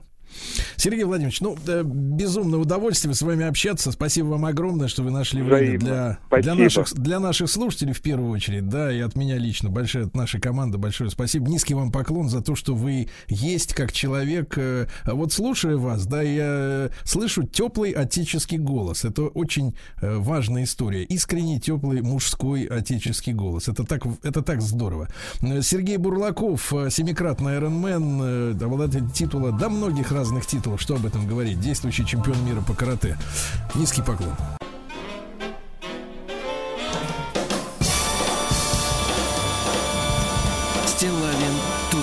Друзья мои, э, сегодня э, день рождения Александра Барыкина. Александру Александровичу исполнилось бы сегодня 70 лет.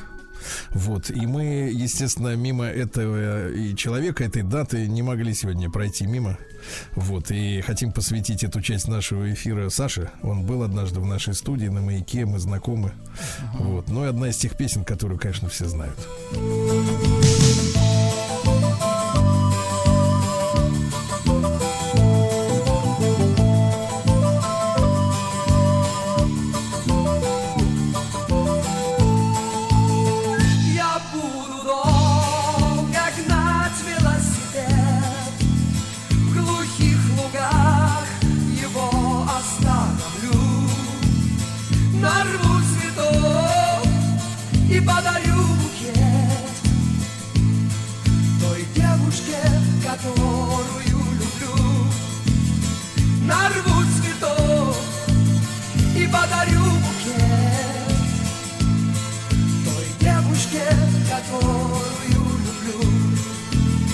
я ей скажу.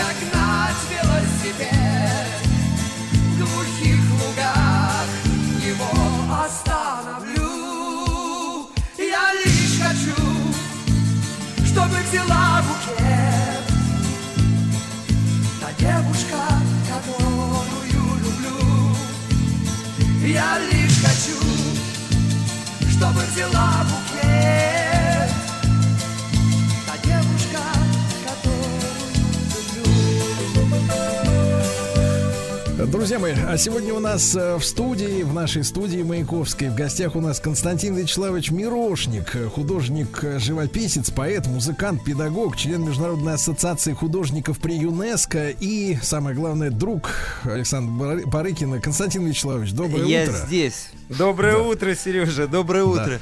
Да, да спасибо на... большое, что вы откликнулись. Да. Я даже не верю, неужели мы на маяке? Просто нет слов. Да, мы там, да. То есть переполняет просто полностью. И Барыкин тут, Сан Саныч тут, Сашенька наш Барыкин. Константин, ну а как вы познакомились? Вот расскажите, пожалуйста. Боже, это...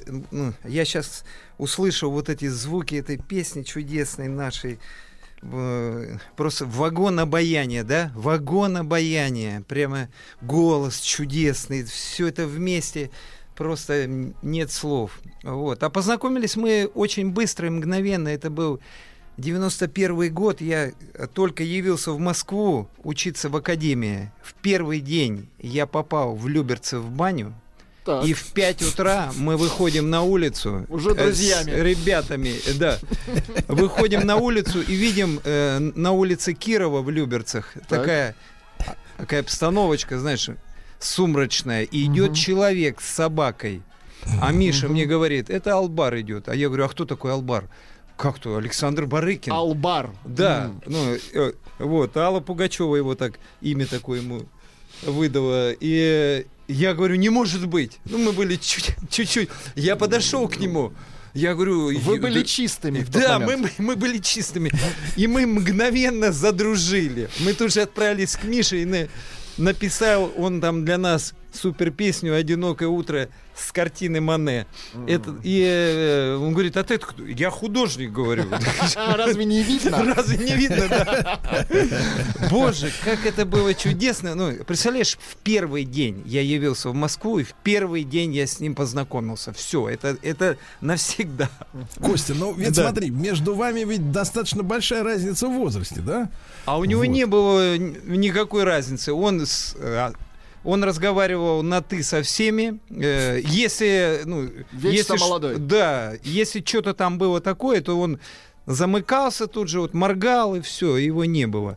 Но он как-то умел, у него был скан внутренний. Он, он шел и видел, вот с кем можно разговаривать, да, с кем нет. Свой-чужой. Да, но его очень любили. Я вообще... Э, езжу очень часто, и я ни разу не слышу, чтобы кто-то о нем что-то что где-то. Он Дурное. все говорили хорошие, все говорят. И очень интересно, даже 70 лет даже не верится, для него это ну нереально, ну он, он, он не может быть. Да это все вранье, не верьте, люди, это все, все не так. Э, он э, всегда э, нес вот эту частичку детства в нем это было. Вот такая какая-то детскость, что, я думаю, уже сейчас вот позволяло ему петь и исполнять вот такие песни. И так угу. петь, так подавать. Угу. Друзья мои, Константин Мирошник с нами э, в студии, у нас в студии. Костя, а вот э, ага. до того, как мы узнали, ну как вся страна, я помните пластинки, да, Александр да. Барыкин, вот в 80-х годах, где Саша успел поработать вот в командах? Ведь э, там в советское время надо было как-то вот э, где-то пообтесаться. Ну, э, это Люберцы были. Люберцы такой сумрачный город. Э, и, Готэм-Сити. Да, и, и, и он рассказывал, что говорит. Я, говорит, э, вышел на улицу и увидел парня, у которого а, была обычная гитара, и он вечером, значит, бил на ней аккорды, и у него загорались лампочки тут в глазах. Э, нет, нет, лампочка реальная. То есть, ну, у него уже да, батарейки там были, mm. где-то батарейки, и девки, ну, все, все были в шоке. Да, все были в шоке. И он взял, значит, говорит, э, взял у него эту гитару и начал ну, какие-то там играть песни блатные. И тут пришел Выпов, Андрей Выпов. Там был Андрей Выпов, такой величайший супер гитарист. Он в 20 лет уже играл в оркестре Лундстрема. Угу. И он ему говорит, что ты, что ты поешь? И Андрюха как дал? Албар говорит, все, я буду у тебя учиться. И за 2 рубля урок, он начал у него учиться. Потом они задружили и вместе сделали группу «Карнавал». Это была удивительная история. Ну, не было работы. И Саша отправился на э, искать работу «Веселые ребята». Uh-huh. Вот отправился туда. И Андрюхе говорит, идем вместе. Нафиг тебе, говорит, этот там... В филармонию. Да, не надо тебе. А Лунстрем там все. Пошли. Отправились. Албара взяли, а Андрюху не взяли, потому что у него вид суперфирменный. То есть он и оттуда ушел. Супер фирменный. Да, он выглядел как просто а, Джон Леннон какой-то. Это не подходило. Не подходило, да. Вот. А Барыкин был. Да, да, да, чужой да, человек. А Барыкин был вот розовощекий, веселый такой вот, коммунизм. Радостный, веселый. Его взяли. И очень много интересных историй там рассказываю. Э, я расскажу, что э, что однажды они э, на сцене их было очень много, и руководитель их им говорит, так, вас что-то много на сцене. Так, ну-ка, вот вы, вы, Александр, вы двое? да, а вы двое за шторку туда. Я реально говорю. Какой кошмар, они, а? они пошли за шторку и пели бэки и играли за шторкой. Я серьезно. Слушайте, а ведь вот эту всю свору сейчас все туда да? Извините, это веселые ребята, да? Да, веселые ребята. Слободкин, Слободкин их отправил туда. Продюсер. Слобод. И он говорит, это была школа ломовейшая. Там было очень интересно. И он рассказывал, говорит, если вы видите, что зал мертвый, не реагирует, так. вы вышли на сцену и поете, вы себя хотя бы порадуете. Просто себя. Попытайтесь для себя Для себя сыграйте, да. Так он и играл, так... Э, это было чудесно просто. Это Костя, вся... а ведь это... началось-то все как раз вот с той пластинки, где вот э, э, мы хотим сегодня, да, вот эта такая забойная штука.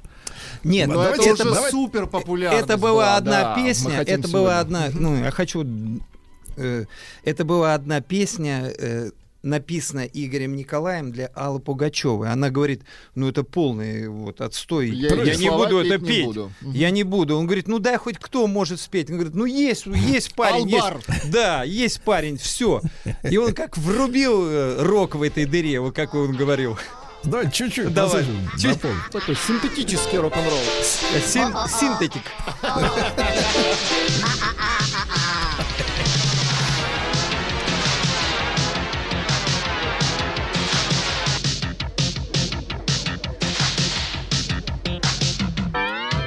Здравствуйте, товарищи! Начинаем программу телепередач на завтра. На завтра. Завтра вы увидите то, что никогда не видели. Это будет завтра. Завтра. Девять часов золотой ключик, короткометражный сюжет – о том, как планировать лучше семейный бюджет. От великого до смешного один шаг. Шахматную школу собирает Авербах.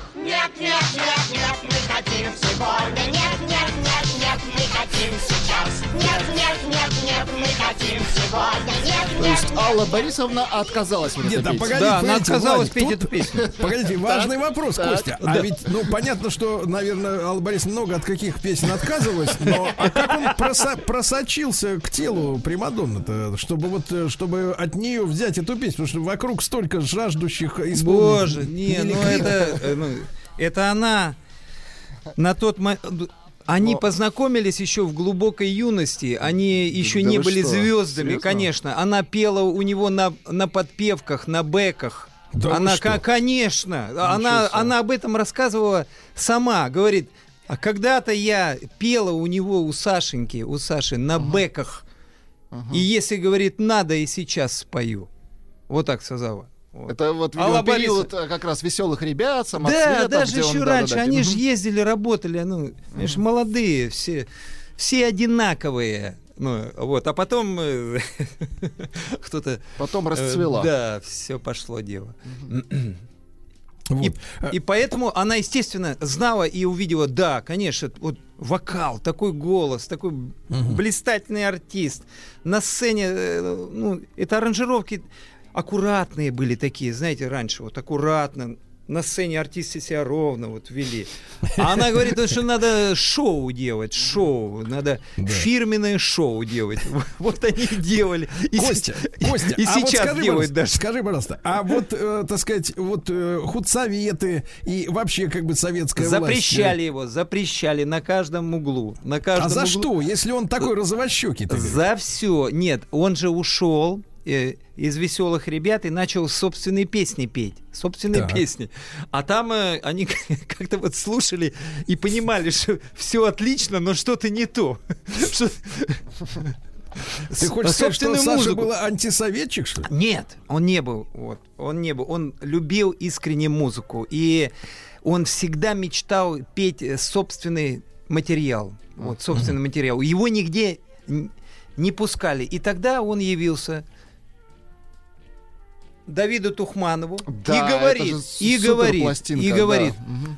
дайте мне э, материал. Да, дайте материал. Разрешенный То есть, да, да, дайте мне вот, Я спою, чтобы да. имя было ваше, имя. Он говорит, вот у меня есть вот эти вот песни, но только э, вы не участвуете в записи, мы сами будем писать. Он как продюсер подошел, да, к да, этой он, абсолютно. Он отдал и ушел, да.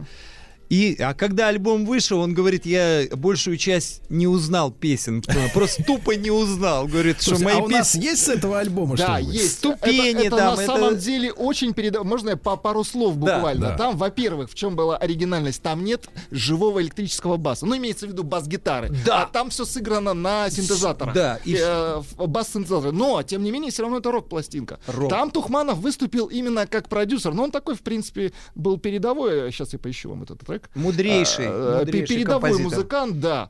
И что еще из интересного, Сергей, там, кстати, на синтезаторах играл не небезызвестный вам а, Зосимов такой мужчина. Есть такой, вы есть. что? Абсолютно Знаем. точно. Александр Гаина Да. играл на гитаре там в некоторых треках. Вот. Так, а какой мы послушаем? И все-таки лето. Не знаю, мне этот трек Давай, нравится. давай, Давай. И он по звуку, это очень фирменный, фирменная пластинка получилась. Да. Просто послушайте, как это записано. Это 85 поэт, год. Его уже Ну, нету, поэт, поэта этого.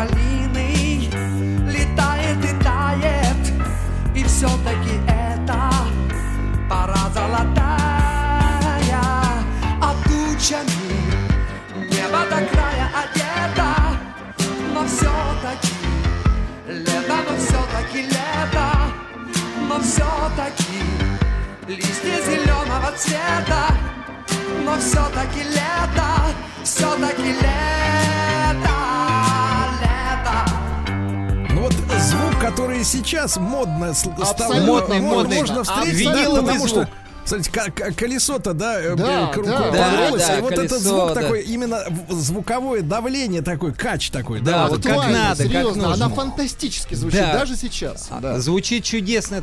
Малый барабан бьет вот этот ак- Да, да, аккурат да. И здесь, чудесный. кстати, впервые использованы и живые барабаны. В чем новаторство тоже э, Тухманова? И живые, и электронные барабаны. Здесь и драм-машина есть. Так никогда не писали в Советском Союзе. Э, И уникальная вещь, мне рассказывал, э, ну, а мы ездили, и мне говорит, один говорит, ступени, ступени, самый Да, лучший да, да. альбом. Я, говорит, уехал в армию, уехал в армию, и маме звоню, и, и говорю, мама, а включи мне ступени хоть пять пять секундочек услышь песню. И вместо разговора с мамой она а, включала ему эти, ну, говорит, вот так, говорит, чуть-чуть послушал, все, это хорошо.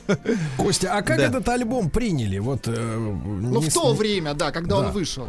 Ну, настороженно в начале, а потом он просто взорвал все. Они были, конечно, да, они были э, а, ну, просто с- суперлидерами. Вот в Москве, вот.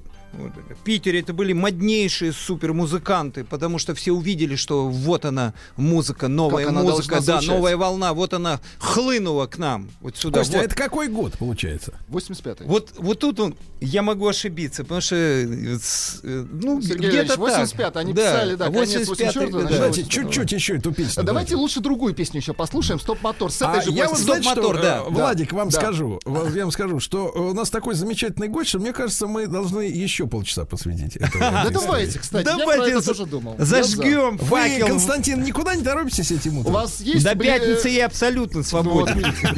Стоп-мотор. Пластинка ступени.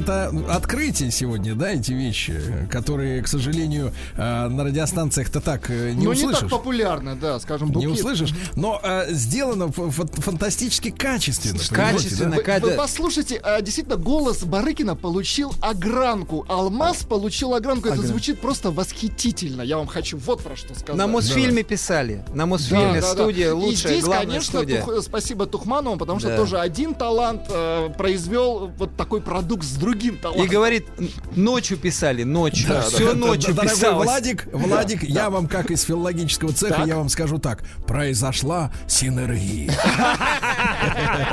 Друзья мои, Константин серьезно, Мирошник, Константин Мирошник сегодня в нашей студии, художник, поэт, музыкант, педагог, друг Саши Барыкина. Сегодня 70 лет Александр Александрович э, исполняется. И в следующем, в следующей половине этого часа после новостей мы обязательно продолжим.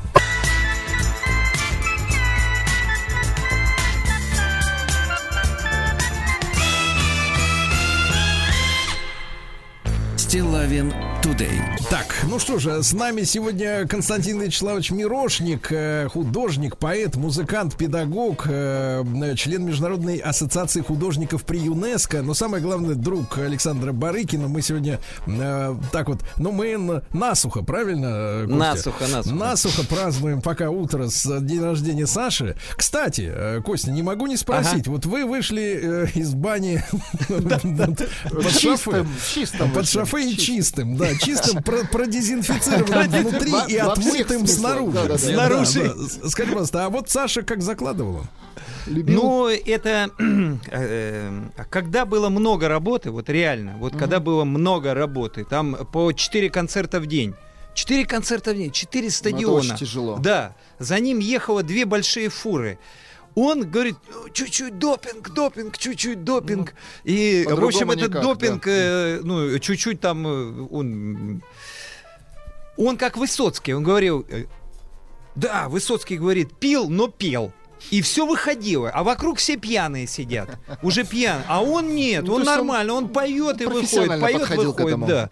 И, естественно, настал момент, что это уже много стало, как- вот много этого всего, потому что много работы, и э, мода чуть-чуть вот сменилась, э, уже меньше работы было, и поэтому был вот такой вот момент излома.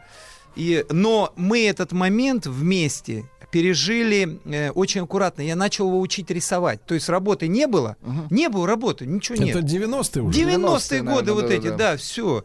Мы в Люберцах сидели у нас.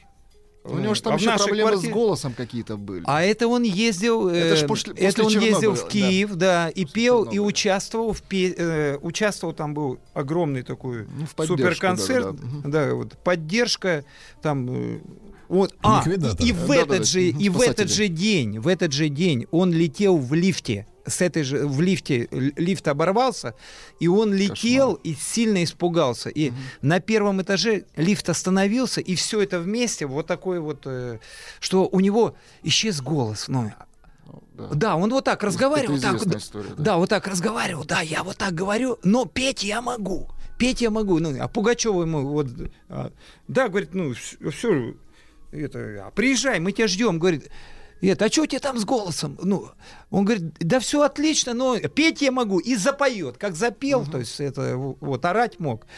И ему, э, ну, это, у него операция была, вот оперировали его, и он молчал долгое время. И в это время он песни писал. Начал песни писать. Ну, мы рисуем, потом он взял для Дюны песню, вот, «Фонарики гуляют на...» ве-». И все песни крутые. И Синчуковой там было, и Алсу. Для них всех песни писал. А потом сам чуть-чуть, ну, говорит, откочумарился, как он сам говорил. Откочумарился и сам на сцену пошел.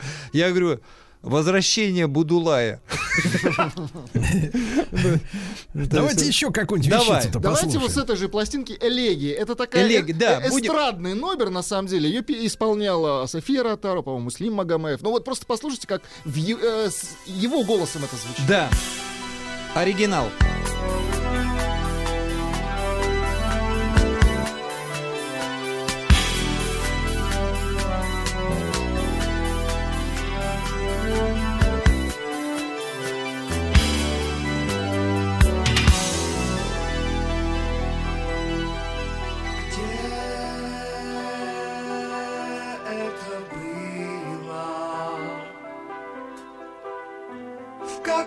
краю, в каком столетии?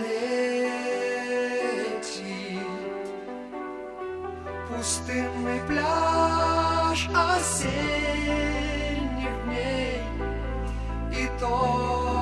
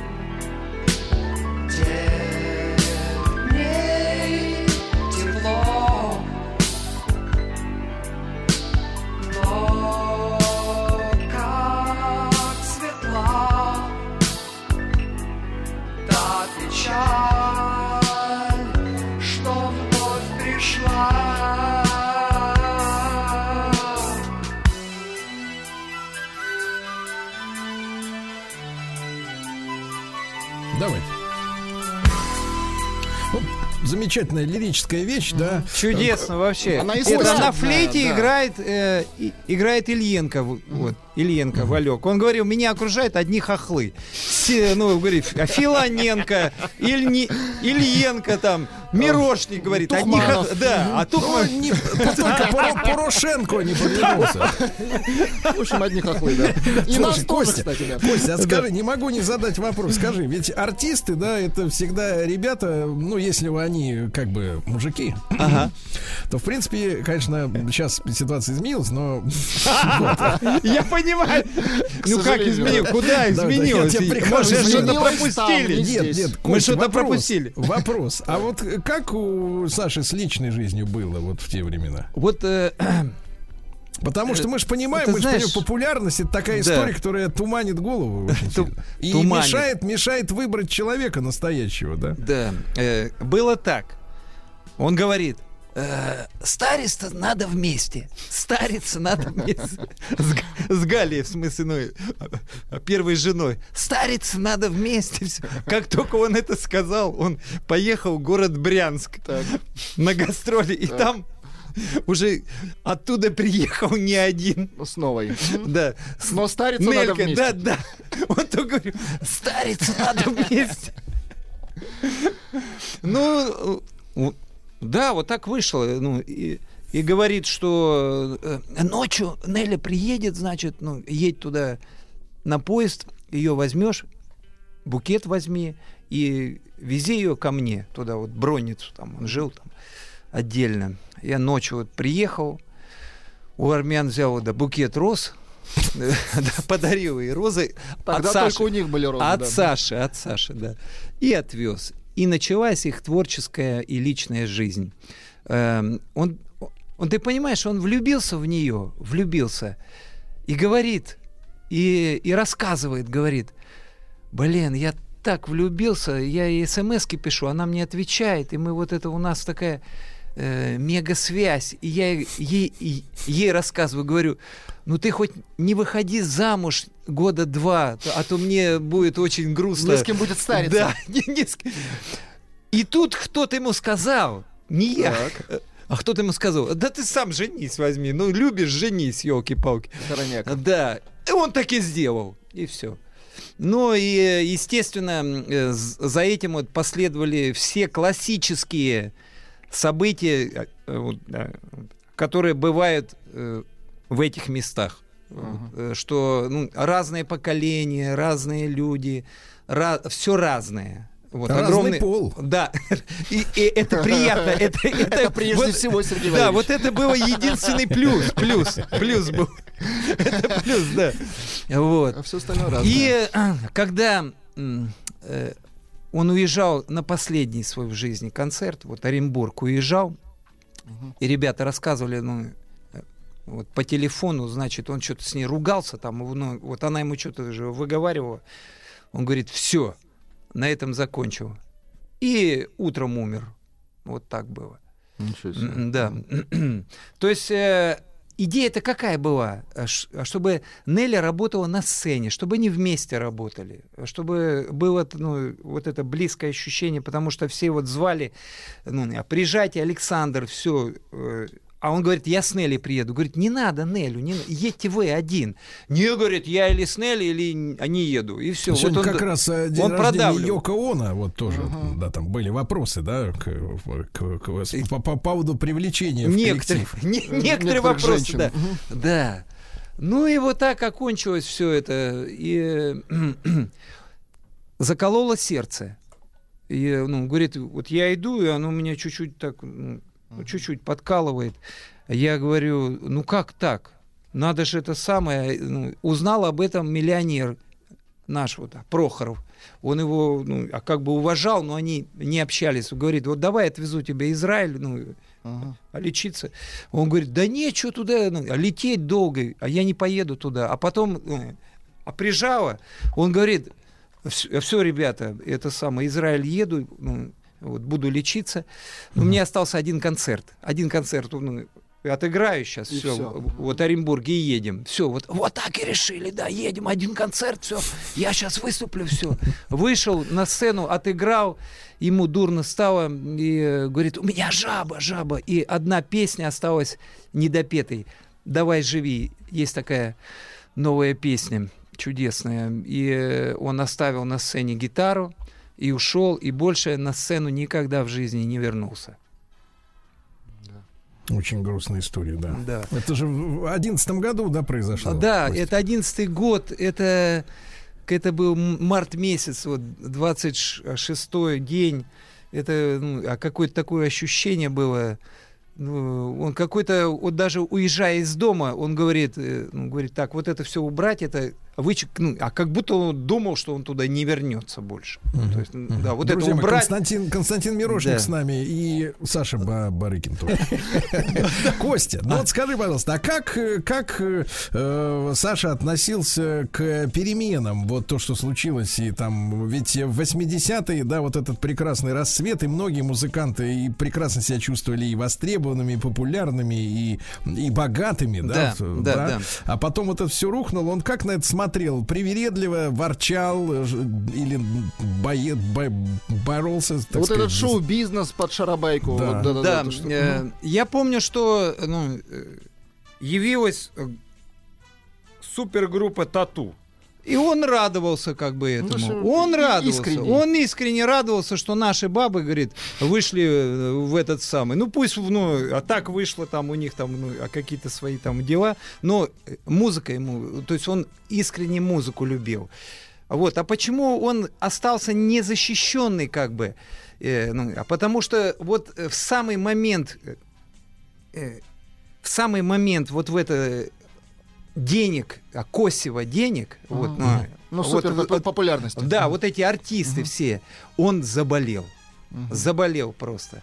Но э, не было в нем вот такого, что, э, что в наше время было лучше. Вот такого не было. Нет. Он всегда смотрел вперед и радовался. Вот и уникальная вещь, вот я сейчас вспомнил, что мы ездили на север с ним и играл маяк, радио играл, радио. И его там сильно рассмешили, и он мне, ну, ну, говорит, прям, ну, дико рассмешили, и он говорил, Гена и Сережа лучшие люди России. Да Гена и? Сережа лучшие люди России, да.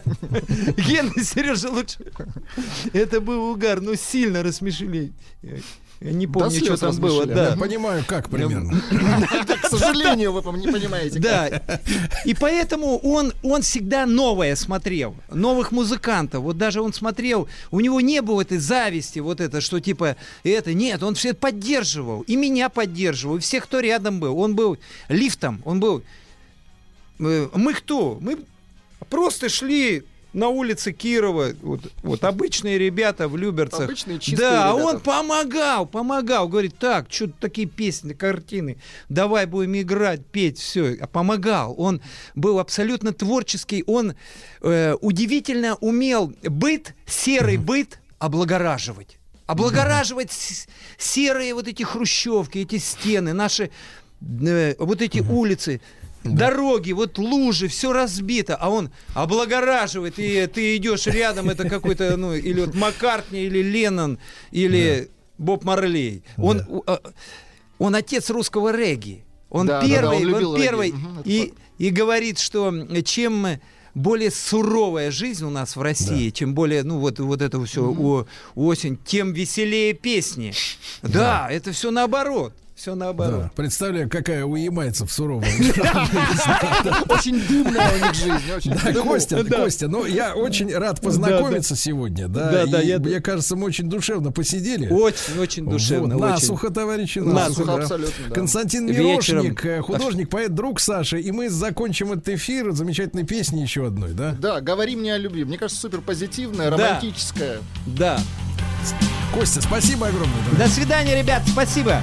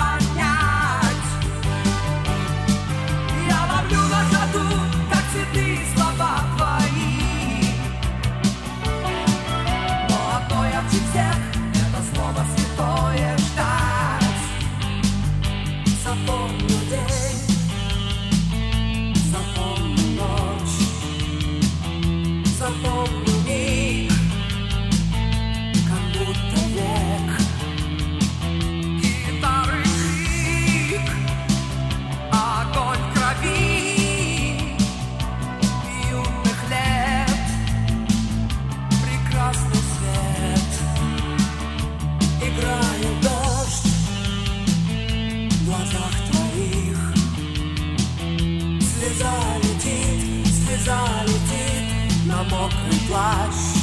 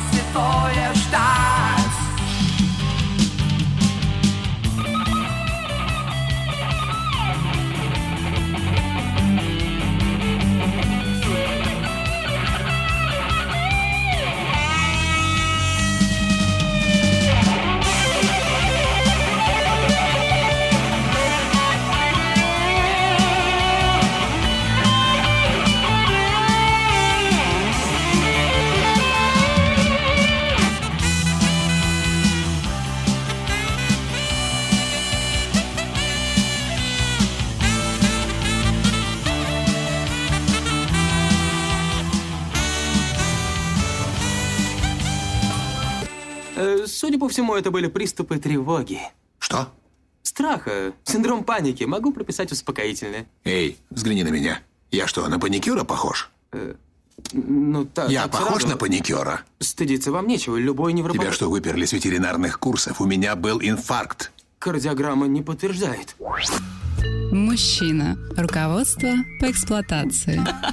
Ну что ж, дорогие друзья, на улице смеркается, э, непогода, слякоть, дождь, снег. Э, притопал в своих дорогих галошках. А что может себе позволить на гонорар прикупить? Анатолий Яковлевич Добин, психолог, психотерапевт, э, психотихо, да? Да вы так говорите, универсал 69. Да, Анатолий, и Анатолий Яковлевич сегодня возьмет на час, на целый, смотрите, тему, которую я могу разжевать в одном предложении. Так, давайте. Вот смотрите заголовок следующий. Как сохранить желание? Вопросительный знак. Желание. Ответ от меня. Не тратить. Его. Это мужской ответ. Мужской, мужской подход. Абсолютно, да, удерживать. Конечно, это мужской подход. И к этому мы вернемся. Вот. Давайте я вам напомню. Владика не да. было, я да, напомню, о чем мы с вами в прошлый раз говорили. Владик а мы был гов... в Конго. Да, да, в Конго. Мы, говор... а, мы говорили о том, что для женщины важно желание. Причем как желание мужчины, так и ее собственное. Вот. И мы говорили, что женщина очень ранит, если она утрачивает желание мужчины. Женщина ведь не просто теряет желание как вещь. Это желание давало ей место. Место себя как желанной. Вот. И с разными мужчинами женщина может чувствовать себя очень разной. Она чувствует, что они желают ее по-разному. Вот. И она может даже быть с разной, с разными мужчинами. Вот. И если мужчина уходит, это не просто потеря любимого объекта. Это потеря и себя как любимой и желанной. И именно поэтому женщина часто говорит в эти моменты «я потеряла себя». А, помните, мужчина так не скажет никогда. Он скажет, меня как будто руку отрезали как будто я потерял часть тела, ну как будто вот, ну он не скажет, я потерял себя. Вот, помните, мы говорили про любовное письмо, что женщина прошлой эпохи часто хранила его среди одежды. Сейчас гаджеты в основном, но в те эпохи, когда были любовные письма, когда их писали на бумаге, она часто хранила это среди, э, среди своей одежды. И это подчеркивает, что желание и любовь мужчины служат одеждой для ее тела. А. Вот. Причем хранили они переписку, как правило, среди самой интимной части одежды, среди белья, то есть того, что наиболее близко к телу. Вот. И если ее бросили, ей может быть невыносимо больно прикасаться и перечитывать эти письма. Очень больно. Само вот ощущение ужасной боли. Но она все равно их хранит близко к телу. Вот. И резкая утрата резкая утрата желания и любви мужчины может приводить к тому, что женщина остается чистым страдающим телом, лишенным всякой нарциссической одежды. Например, после утраты мужчины она может самым буквальным образом концентрироваться на своем страдающем теле. У нее могут буквально появляться боль в, теме, в теле, различные симптомы появляются телесные, она может переживать, что у нее какая-то тяжелая болезнь появилась, или, например, даже иногда случаются случайные переломы, uh-huh. вот, э, связанные с телом. Вот. Но так или иначе, все это относится к телу. Вот. И после расставания она, например, может быть сама неприятна себе в зеркале, вплоть до ненависти к себе и к своему телу, что важно. Вот. И она может ощущать это тело как непривлекательное, нежеланное, тяжелое. Вообще отношения женщины с телом это, это огромная тема отдельная, мы не будем ее поднимать, но а, так или иначе, например, вот для примера, а, у мужчины такого нет, но женщина может разглядывать себя в зеркале, вглядываться в свое тело а, и иметь очень сильное эмоциональное отношение к своему телу. Она может в нее злость в какие-то моменты, в какие-то моменты, например, восторг.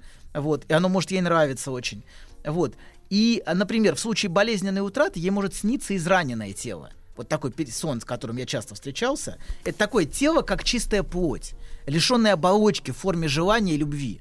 Вот. Или другой. Ну, что за плоть-то? Плоть, тело, тело, как плоть. Плоть женщины. Женщина, плоть, женщина, женское тело. Вот.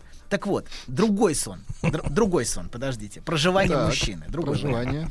А, так. Например, после расставания с женщиной, мужчине, который. А, если ее оставил мужчина, женщине, которую оставили, ей может сниться, что они снова вместе, например, и, он, или она, просыпа, и она просыпается в слезах. Вот. И во снах, что интересно, он часто снится ей слабым, хрупким, потерянным, лишенным опоры такой парадокс получается. Вроде он ее оставил, mm понимаете, да? Но он при этом снится ей слабым, хрупким. Как это трактовать, доктор? Подождите, не торопитесь. Все торопитесь, все куда-то. Куда торопиться? Все равно мы все медленно едем в одном направлении. Мы едем туда. В безысходном, да. Поэтому главное ехать с удовольствием. Хорошо. Стоп, так вот, машина. Так по, вот. По, туда пойдем пешком. Так Хорошо. вот, в этих снах она воссоздает во сне свою значимость для него. Понимаете? Mm. Она теперь, она снова на месте того, что он лишился. Понимаете? Она как бы, она занимает место в его сердце снова. Он, потеряв меня, он стал таким несчастным, уязвимым, слабым. Понимаете, вот этот сон, где он хрупкий, где он такой ранимый, это значит, потеряв меня, он стал очень уязвимым и слабым. И, а, а, да, ей, ей снится, что ему меня не хватает, понимаете? Ему не хватает меня, я для него важна, я для него ценна, и поэтому он так страдает, лишившись меня.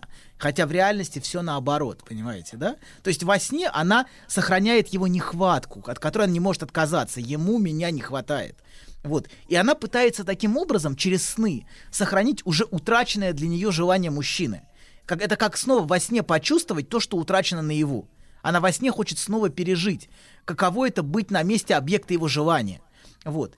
И в этих снах она пытается продолжать быть тем объектом, которого ему не хватает и который для него очень ценен.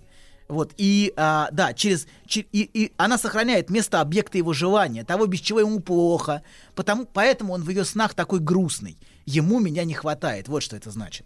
Или он снится, например, ей страстно желающим ее снова, как в начале отношений.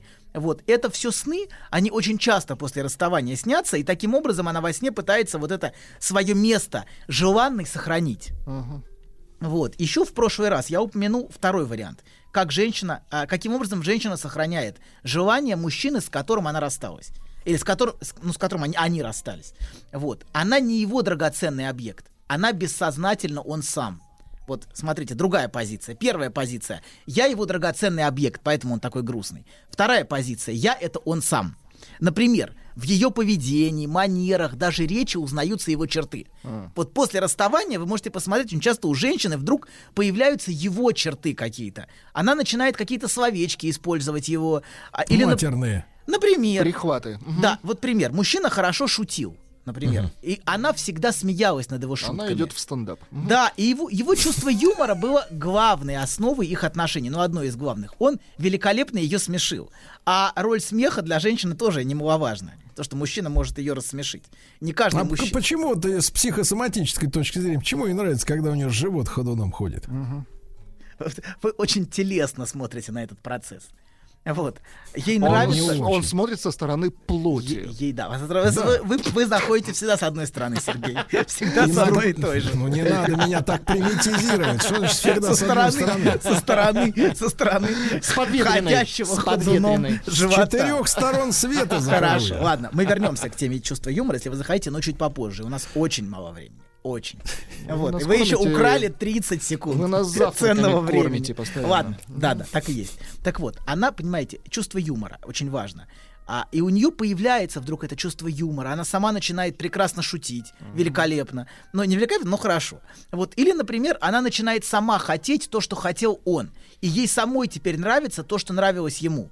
Например, она вдруг увлеклась горными лыжами. Да Вообще. ну бросьте вы, ну зачем вы представляете все время, богатых? Она начала рыбачить.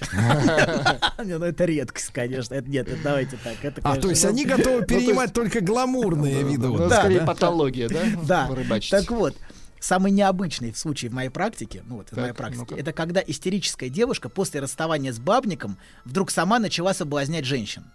Понимаете, она... с- Вот. Какая грязь. Ну, извините. Почему я говорю эти Подожди. слова за И вы исполнителя ее Владика? поддержали, да? Ну-ка говори грязь какая. Грязь. Так вот, она, утратив его... Грех. Грех, да. Так вот, грех, не грех, не важно. Но она, смотрите, она... Грецкий орех, так? В том-то и проблема, что вам не важно таким, как вы. Вы беспринципны. Вот Абсолютно, именно. конечно.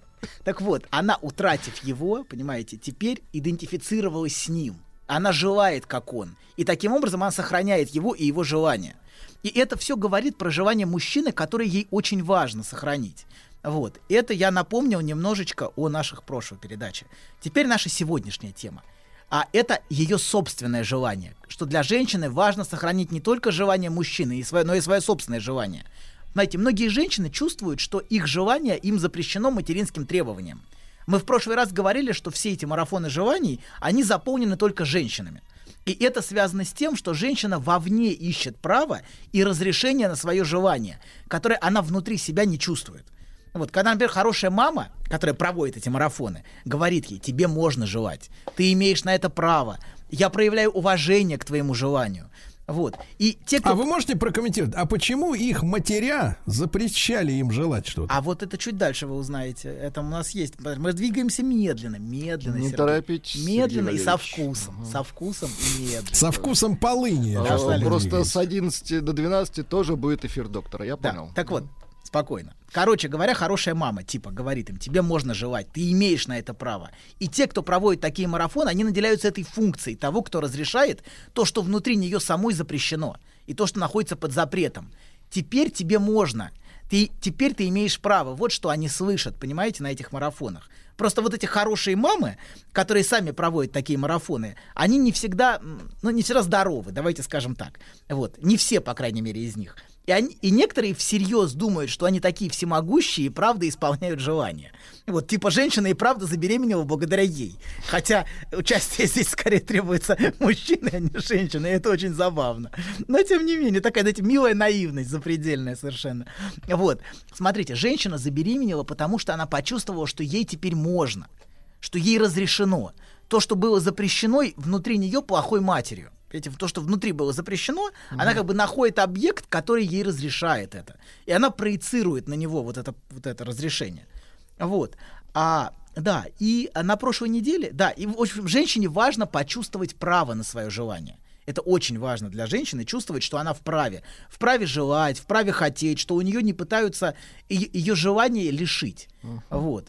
И многие разборки в семьях строятся вокруг женского желания как раз. Я имею на это право, я имею на это право. Женщина все время отстаивает свое желание в семье.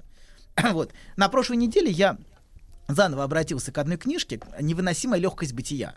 Вот. Мы обязательно ее обсудим, когда будем обсуждать мужские, ну и, и когда будем обсуждать, обсуждать фильмы мужские и женские. И в этой, в этой книге есть хорошие позиции, женские и мужские, очень хорошо иллюстрированные. Она прям великолепно иллюстрирует очень многие вещи, вот, связанные с желанием как раз.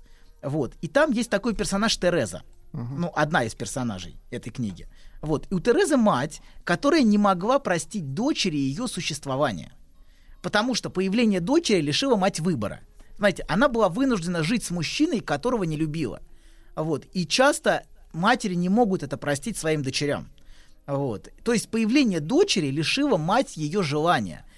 А, и свое желание, понимаете, и одновременно свою позицию желанной, вот эта же мать, она сохраняла, потому что не выбирала никого из девяти мужчин, которые за ней ухаживали. А тут оказалась такая случайность, вот, неуда- неудача. И ей пришлось, понимаете, все-таки выбрать одного из них. Вот. А, да, и появление Терезы, оно, собственно, а, лишило ее желания, лишило ее выбора, точнее, не так, лишило ее возможности дальше не выбирать. То есть главное, что она могла сохранить, это постоянно не выбирать. И вот этим не выбором она могла, понимаете, продолжать желать. Угу. Вот я не знаю, кого из этих девяти выбрать. Вот. Это вот очень, очень по-женски. Не выбирать, чтобы продолжать желать. Вот. И не выбирать до последнего момента. Вот. И да, а, так вот, а, вернем, вернемся к Терезе. Да, а, Тереза росла полностью подчиненная матери и материнскому требованию, и все время ожидала, что мать ее полюбит. Вот такая девочка, которая все время находится в ожидании материнской любви. Как находятся очень многие девочки. А, и в нашей стране, и вообще в мире. Они ждут, что мама наконец меня полюбит. Заметит. Заметит, признает мое существование, что я существую, что я есть. Мамочка, заметь меня, полюби меня, прими меня. Вот. И Тереза, смотрите, Тереза занималась другими детьми, убирала, стирала. И вся жизнь этой девочки была подчинена материнскому требованию. Но а в том, как она это требование исполняла, был очень интересный момент. Она всегда имела с собой книгу. Она все делала и параллельно читала. Вот всегда с ней была, была книга. Вот. И даже когда она стирала, она продолжала читать так, что книга промокала. Уголовный кодекс? Нет, нет, подождите, вы узнаете. Спокойно. Ну, а разные книги были. Mm, Но была... Десад? Ну, Сергей, ну что же вас тянет к плоти? Вас все, вас все тянет, тянет к отношениям с плотью. Плоть. Плоть, да. Так вот. Будучи... Да, я не сапиосексуал, я могу так вот, признаться. будучи полностью подчиненный материнскому требованию, мужчины вообще не сапиосексуалы, это женщина скорее. Вот. А, так вот, будучи полностью подчиненной материнскому требованию, она нашла способ, каким может существовать ее желание. Ее желание было воплощено как раз в форме вот этой книги, вот понимаете? Через книжечку. Да, да, да, через книжечку. То есть она все время выполняет требования матери, она полностью ей подчинена, но тайком она читает книги. Вот. И она просто живет этими книгами. Вся, все ее мысли, переживания, они все внутри книг. Вот. И книга — это скрытое нет материнскому требованию полного подчинения. Да, я подчиняюсь тебе, но, тем не менее, я буду параллельно читать книгу. Вот. Вряд ли стоит упоминать, что мать человек не слишком заинтересованный в книгах. Вот uh-huh. в этой ситуации это тоже очевидно. И потом в ее жизни появляется Томаш в жизни Терезы. Собственно, как начинается роман с Томашем? Поляки, что ли? Венгр. Чех. Мимо, мимо. Так вот, да. Там есть соцлагерь, короче. Там есть, да, соцлагерь. Там есть некоторые антисоветские нотки в книге, но это простительно, потому что книга великолепна. По поводу отношений, отношений э, мужчины и женщины. А, она, ну, такая очень, вот в этом смысле она очень точная в смысле желания. Устройство желания мужского Скажите, и желания а советские женского. нормальные книги об отношениях вы читали какие? Как закалялась Сталин, блин. Ну да, это про отношения с самим собой. как закалялся, вы в такой смех ударили. Не, все, молчу, молчу, молчу, молчу. В гнусный. Гнусный, да. Ладно, вернемся, вернемся к легким чешским Хотя книжкам. бы Лесков. Хорошо, хорошо, чешские книжки, давайте. Чешский. Чешский. Хотя бы Манон Лесков. Так вот, подождите, Сергей, тихо. Вернемся, значит. Так вот, смотрите. Так. Мы говорили про Терезу и книги. Книги — это ее желание. Так вот, в ее жизни появляется Томаш. И это образ, который вырастает как раз из связи с книгой. Она увидела этого, его читающим книгу в этом пабе, где она работала, где никогда не появлялись читающие люди. Ага. Приехал доктор там из, из Праги.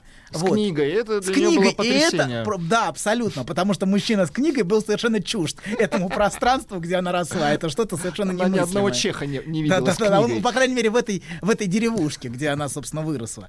И, и, и, собственно, в этот образ мужчины, читающего книгу, она и влюбилась. Вот. А, да. И, собственно, он, понимаете, выразил вот это ее желание, связанное с книгой. И еще кое-что. Смотрите, если девочка полностью подчинена матери, часто она находит плохого мальчика. Вот девочка, которая послушна матери, подчинена ей, часто находит Это и влюбляется. способ протеста или Абсолютно, да. Есть плохой мальчик, который выражает... это ей- на зло маме? Наз- это выражение ее желания, протест желания, понимаете? Вот. И Томаш это как раз плохой мальчик, который делает, что хочет. Вот Томаш, он делает, что хочет. И он, понимаете, этой своей свободой выражает протест ее собственного желания требованию матери. Вот этот Томаш, он спит с кем хочет, вообще не спрашивая. Ему все равно там, как, что она по этому поводу чувствует. Нет, его ранит. То, то есть, ей, конечно, ему больно, что ей больно, но он, это не останавливает его от того, как он живет. Вот. И хотя его измены причиняют ей огромную боль, понимаете, бессознательно именно этой свободой желания он ей дорог. Именно этим он ей важен. Он воплощает ее собственное желание, на которое она не имеет права. И этим, понимаете, Томаш освобождает ее от тотальной подчиненности матери. Вот. И что еще, там есть очень интересная деталь, которая упоминается мимоходом, но она очень важна она в первый раз приезжает к Томашу с определенной книгой. Вот вы сказали, что это за, про книгу. Там есть определенная книга. Вот. С книгой, которая, как мы знаем, вот в этой книге в полную силу о себе ну, как бы заявляет вопрос желания в противостоянии требованию. Это книга Анна Каренина. То есть она приезжает к нему, держа в руках книгу Анна Каренина. Такое Вот. пособие, да? Да, а, да, да, да, да, да, по протесту. По протесту и Как борьбе надо. с требованием, да, по борьбе женском. То есть вот эта книга, в которой женское желание о себе и заявляет как раз, понимаете, да? Вот. Мелкие детали всегда очень важны, особенно в отношениях с женщиной. Вот. А, так вот, женщина ждет принятия. А она хочет, чтобы ее желание было принято. Чтобы ее желанию, понимаете, нашлось место в мире. Вот на что ориентирована женщина. А для Карениной, например, место ее желанию в мире не нашлось. Вот, а, да. От этого они в политику-то идут. А, да, абсолютно. Женщина отстаивает права всех отвергнутых, изгнанных, непринятых, потому что, понимаете, э, их желание должно быть признано, их право на желание должно быть признано. А на самом деле А внутренне... вместе с ним и ее. Абсолютно. Они воплощают для нее ее желание. И женщина борется за право желать. Собственно, она говорит, они имеют право. То есть феминистки это недолюбленные мамочками. Ну, Агрессивные, Не агрессивные. обязательно, не обязательно, не обязательно, но они не чувствуют до конца. Они, они, они заняты борьбой за право желать.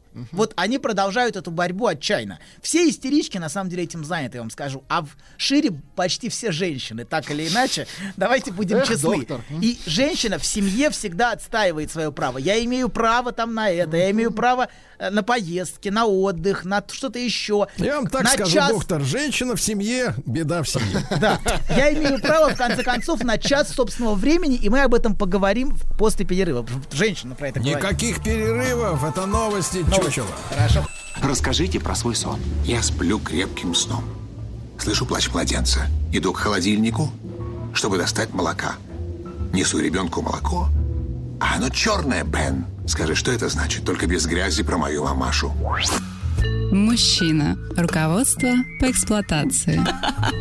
Итак, э, по феминисткам агрессивным прошлись, хорошо, да. Кого Да. еще сейчас черканем? Продолжаем. Прод- Продолжаем. А Мы говорим о том, как мы с вами а, все вместе, не осознавая того, на самом деле ищем способ не утратить собственное желание. Вот. Но в первую очередь, конечно, так делают женщины. Мужчины делают это по-другому. Вот. Мы в прошлый раз говорили, если вы помните, а вы, конечно, не помните, о том, что многие матери живут весь день тем единственным часом, который им остается на себя, когда дети уснут.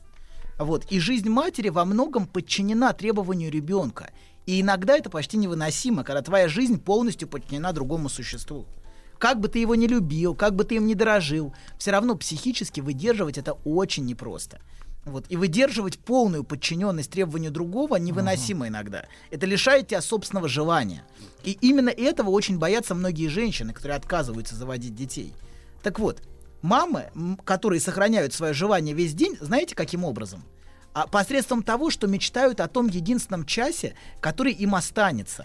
А, когда, вс- когда все уснут, когда все закончится, когда а, наконец-то дети лягут спать, uh-huh. и я выдохну вот это, этим часом... Я достану кальян. А, ну, беленькое, не важно. Ну, по-разному бывает. Но, да, но важно, чтобы этот час у меня был.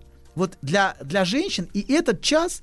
А она, конечно, не может им воспользоваться нормально. Конечно, он всегда, э, она думает, что столько всего хорошего будет. На самом деле, конечно, он проходит максимально бессмысленно.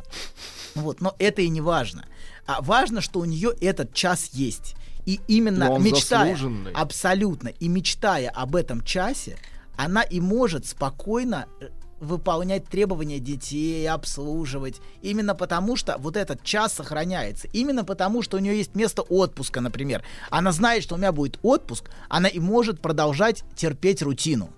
И да, но а, да, собственно, но что важно – что а, этот час, он сохраняет место их желания. Или отпуск сохраняет место их желания, как поездки, путешествия. Собственно, оно олицетворяет то место желания, давайте так, в котором давайте оно шире есть. скажем, Толя, планы сохраняют, э, так сказать, планы, женщину. Нет, да? планы это мужчина, а женщина именно Нет, желание. ну я веду, ну, планы ожидания. Ожида, конечно, абсолютно. Мужчина планирует, понимаете, он ориентирован на вещи, на планы. Вот я куплю себе то, куплю себе это, PlayStation, там, машину, яхту, ну, в зависимости от там, уровня потребления а, мужчины разные. Но, тем не менее, мужчина то готов... есть, погодите, получается следующим. Э, давайте логически рассуждать. У вас же не, не просто так из головы в мысли нет, валятся, нет, да? Смотрите, нет, у Владика есть PlayStation, у меня машина, у вас яхта?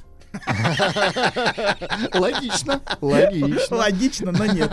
Логично, но нет. Так вот, женщина, знаете, скорее готова терпеть, не потому, что она что-то купит, там, машину или что-то, а потому, что у нее есть место желания. Есть поездка классная, которая у нее будет через там через неделю, через месяц, ну, через полгода. А, погодите, а обязательно, ли, обязательно ли женщине мечтать о чем-то высоком? Не может ли она мечтать, например, о том, что вот э, еще чуть-чуть потерпит и съест пирожок? А, да, конечно, диеты. Мы же говорили с вами в прошлый раз, что женщина любит сладенькое раз в неделю, например. То есть диета это не ради фигуры. Есть это... разные диеты и ради фигуры, но и ради поддержания желания. Вот сладенькое раз в неделю, понимаете, да, это как раз место желания. Вот тогда я могу съесть, сейчас потерпев. А, так вот, тот час, которым мать живет весь день, подчиняясь требованию, это и есть час, в котором живет ее желание. И именно поэтому она так злится, когда дети не хотят ложиться спать. И это бесит. А, что они не могут лечь спать это, вовремя. Толя, Толя я да. догадался. Отсюда эта тема муж на час. Так вот, спокойно. За свой шнурок дернул. Дети, да, у нас, у нас огромный еще, огромный. Спокойно, спокойно. Они, эти дети, которые не могут лечь спать вовремя, лишают ее того единственного часа, в котором живет ее желание. И именно поэтому многие люди не в состоянии лечь спать вовремя, кстати. Это единственное по-настоящему мое время, свободное от внешних требований. Я знаю, что завтра рано вставать, но я все равно не могу заставить себя лечь раньше. Я тяну и тяну. Потому что, собственно, это и есть время моего желания. Также и с Терезой в невыносимой легкости бытия. Ее книга, которую она все время с собой носит и все время читает, а когда выполняет требования матери, эта книга и есть выражение существования ее желания. На самом деле мы всегда ищем способ свое желание сохранить в самыми разными вариантах. А, когда есть требования, мы всегда пытаемся найти такой способ. И сегодня я вам проиллюстрирую это. А, назову вам пять самых разных вещей, которые выражают одно и то же. Первое. Почему, говоря по телефону, мы часто рисуем каракули? Второе. Почему некоторые люди все время опаздывают на работу? Третье, почему Фрейд курил одну сигару за другой? Четвертое, ну, почему, псих, почему да? Сергей, когда был в студии, слушая меня, все время дергал ногой? Вот. Пятое, почему, сидя в кино, мы едим попкорн? Так, на... кстати, ты не договорил, Толя. Да. Почему в студии сядя, сидя Сергей дергал ногой, а когда в бане не дергает? Вот, это важно, да. И, наконец, да, и, наконец, нам сегодня хватит времени, почему в счете нам часто приносят жвачку. И все это один и тот же ответ, как это ни странно. Ответ на все, кроме жвачки, кроме жвачки, это все различные способы сохранить собственное желание, находясь под давлением требований. Например, начнем с каракулей. В какой, какой, момент мы, в какой момент мы начинаем их рисовать, когда говорим по телефону? А в тот момент, когда на той стороне трубки начинается монолог который мы не в силах Занудный. прервать и должны терпеть. Ка- Да, в этот момент разговора нас превращают просто в того, кто должен только слушать. Выслушать, да. Да, и мы становимся просто ухом, которому не дают вставить Нет, не слово. ухом, а плевательницей. Хорошо, да. А рука-то свободная? Да, абсолютно. И нам не А в, дают... ней, а в ней бы кинжал бы, да? Да. Так вот, нам не дают вставить слово. Или мы находимся на совещании с начальством, мы должны терпеть. А терпеть чистую пассивность, чистую подчиненность вот чужому дискурсу, чужому требованию, чужой речи мы не можем. Мы должны как-то заявить о себе. Нас как будто не существует, понимаете, в этот момент. Именно этим так невыносимы обсессивные люди. Мы вынуждены терпеть их монотонную, безжизненную речь, в которой нет места нам. Они просто что-то говорят нудно, скучно, без желания. И мы находим выход. Мы начинаем рисовать на полях.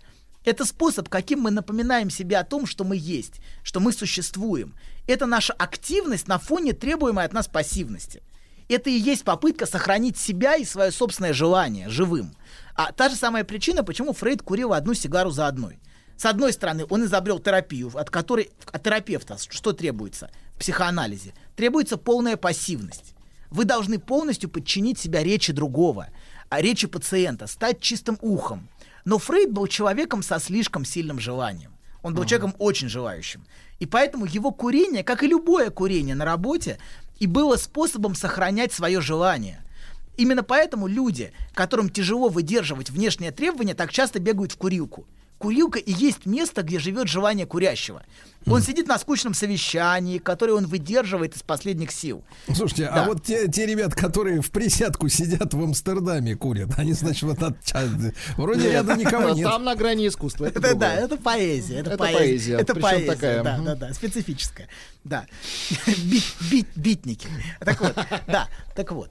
Значит, а он из последних сил сидит на совещании, выдерживает, терпит и думает о том единственном миге, когда оно закончится, и он сможет, наконец, выкурить свою маленькую сигаретку. Сделать, наконец, то, что хочет он сам. И именно эта мысль о своем желании и позволяет ему выдерживать это нудное совещание. Или, например, сидя на этом совещании, он фа- фантазирует об отпуске.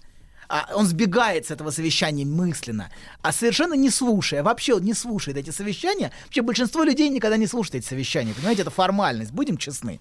Вот, и пос- иначе, если, понимаете, этого выхода нету, последний выход это просто заснуть. Вот человек, заснувший на совещании... Это вне закона. Да, это последний способ защититься от невыносимого требования задвинуть себя и терпеть. Человек просто сбегает, сбегает в сон. Вот. А, и так вот, работа это, как правило, главное место в нашей жизни, от которого исходит безличное требование. Оно не адресовано непосредственно тебе, понимаете, просто должен. Должен быть на работе с 9 до 18, и все. Все должны. И это требование, понимаете, оно тем тяжелее, что безличное. Ты должен, и все. Вот. А, и ну, но, как мы сказали, выдерживать требования мы можем только если найдем способ, какой-то собственный способ сохранить свое желание. И поэтому украденные 15 минут опоздания необходимы. И очень глупо с ними бороться, понимаете? А, собственно, то, что эти 15 или хотя бы 5 минут, вот 5 минут есть, именно поэтому человек и может подчиняться этому требованию весь день. А помните, Да. Анатолий, а за 22 минуты уже лес ехали пилить. Согласен, да, согласен. Но одна минута человеку нужна, понимаете? Вот эта минутка, в которую он как раз перед входом на работу покурит, например. Вот. Он, понимаете, он, он и может терпеть весь день, как женщина может терпеть весь день, именно потому, что он нашел способ выразить существование собственного желания. Вот эти пять минут опоздания. И, кстати, если вы замечали, вот что интересно, а, а что если вы запрещаете что-то детям, какую-то активность, например, например, вы говорите, не прыгай. Ребенок перед тем, как подчиниться вашему требованию, прыгнет еще раз. Напоследок. Да, последний раз. И в этом суть. Ему важно... Напоследок, Да, да, да. цинизм. Ему важно... Тихо, тихо. Тихо. Перед тем, как сесть. Ему важно почувствовать, понимаете, что это было его желание, что он типа сам закончил, что он не просто безмолвно подчинился внешнему требованию. Дети постоянно делают все на зло, это факт. Да, абсолютно. Ему важно почувствовать себя субъектом, который сам желает и сам решает. Посмотрите, а не как просто интересно ведут себя объектом. преступники, которым кричат «стой, стрелять буду», да? Стою, стреляю. Он Стою, сначала стреляю. стреляет, а желание, потом, а потом желание. все, все, все, финки, ножи, финки Да. на снег. Да, так вот. Стой, стрелять буду, стою, стреляю. Так вот, так вот, значит, а он важно почувствовать себя не просто объектом, а что ты сам, сам это сделал.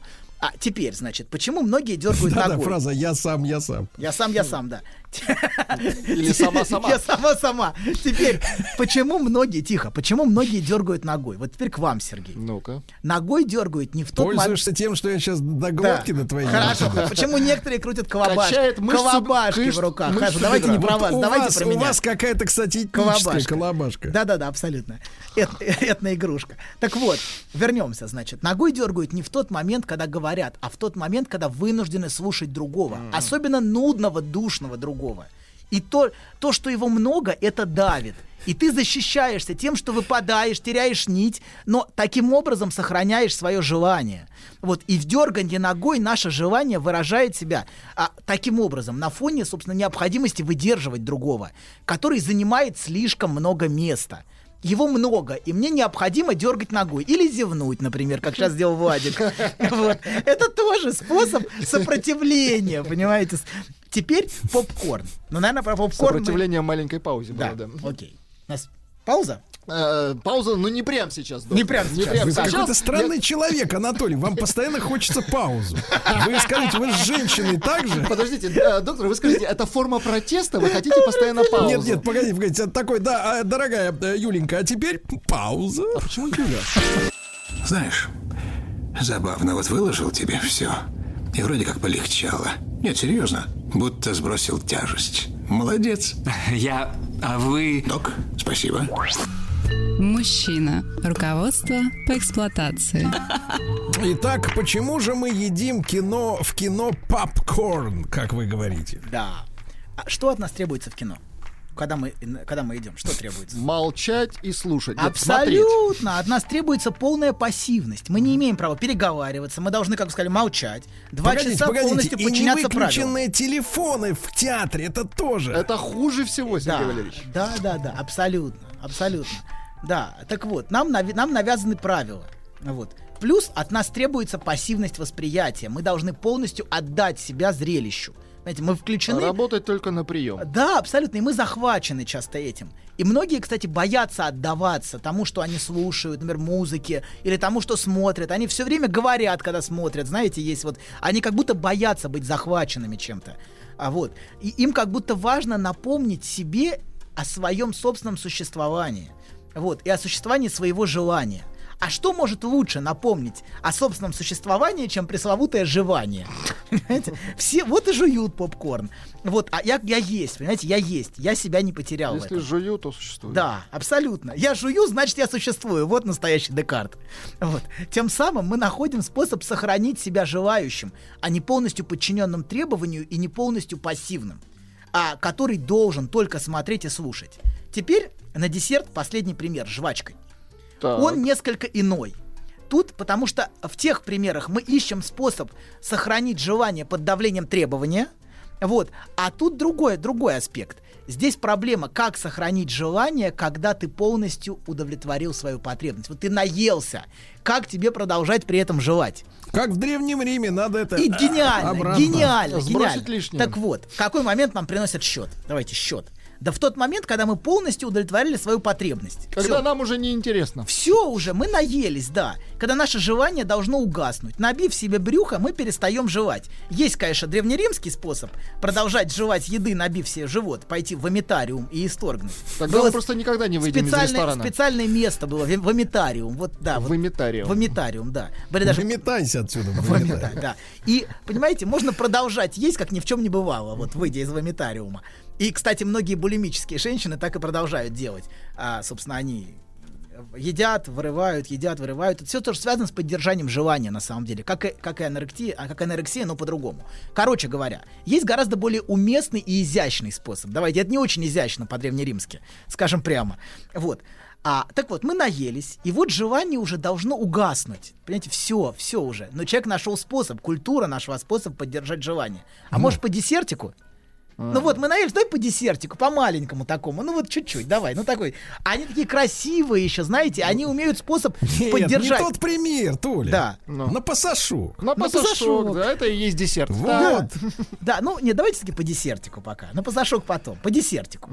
Вот. И тут, казалось бы, уже все. Все, ну все, уже, ну десерт поели. Но нет, и тут нашли выход. Это ж- Аперитив. Аперитив. Это жвачка. Ну, уже не лезет все, но есть жвачка. Вы уже не можете есть. Но увидев вот эту маленькую пластинку, понимаете, или достав в конце жвачку, вы опять можете продолжать жевать, и вы создаете вот это желание в пространстве еды. Даже уже совсем сытый, понимаете, вот эта вещичка, она нам напоминает, что желание никогда не сводится к простой потребности в пище. Понимаете, желание это что-то большее, э, чем еда. И желание, оно ищет способ сохранить Я себя. запутался, где вы говорите желание, Желание где или желание. Сегодня вы желание? превзошли себя. Желание, желание. Желание Желать. Видите, Желание. ведь- ведь можешь же. По желание. рукам линейкой. Желание. Вот. Оно, понимаете, ищет способ сохранить себя, когда вся потребность уже все, насытились, уже удовлетворены, но нет. Продолжаем. А, И, кстати, вот именно пушкинская старуха, которая не удовлетворяется ничем, она ненасытна. Она... Вот, вот, вот, смотрите, Толя, а пример интимной жизни, где мужчина прекрасно отраб... а, извини, Отработал. Так, отработал и поворачивается спать, а она говорит, а ты еще со мной, говорит, полежи, погладь Отворачивается, меня, почеши. Не, поговори, Перевести неправда, поговори еще, поговори, поговори. с- неправда, поговори со мной, во-первых, и мы к этому примеру в следующий раз вернемся, когда я вам расскажу, почему женщины теряют телефоны в ресторанах и в такси, когда сидят с мужчиной. Это, это я вам в следующий раз расскажу, и это связано с, этим- как раз именно с этим вопросом, вот того, о котором вы упомянули, чтобы желание не угасло, что-то пропало. Но мы к этому вернемся в следующий раз Но к вопросу обычно, ну, телефона. погоди, телефон все-таки это сейчас дорого, там карта привязана, а вот перчатки. Перчатки и это вещи, которые постоянно теряются, а зонтики это вещи, которые постоянно забываются.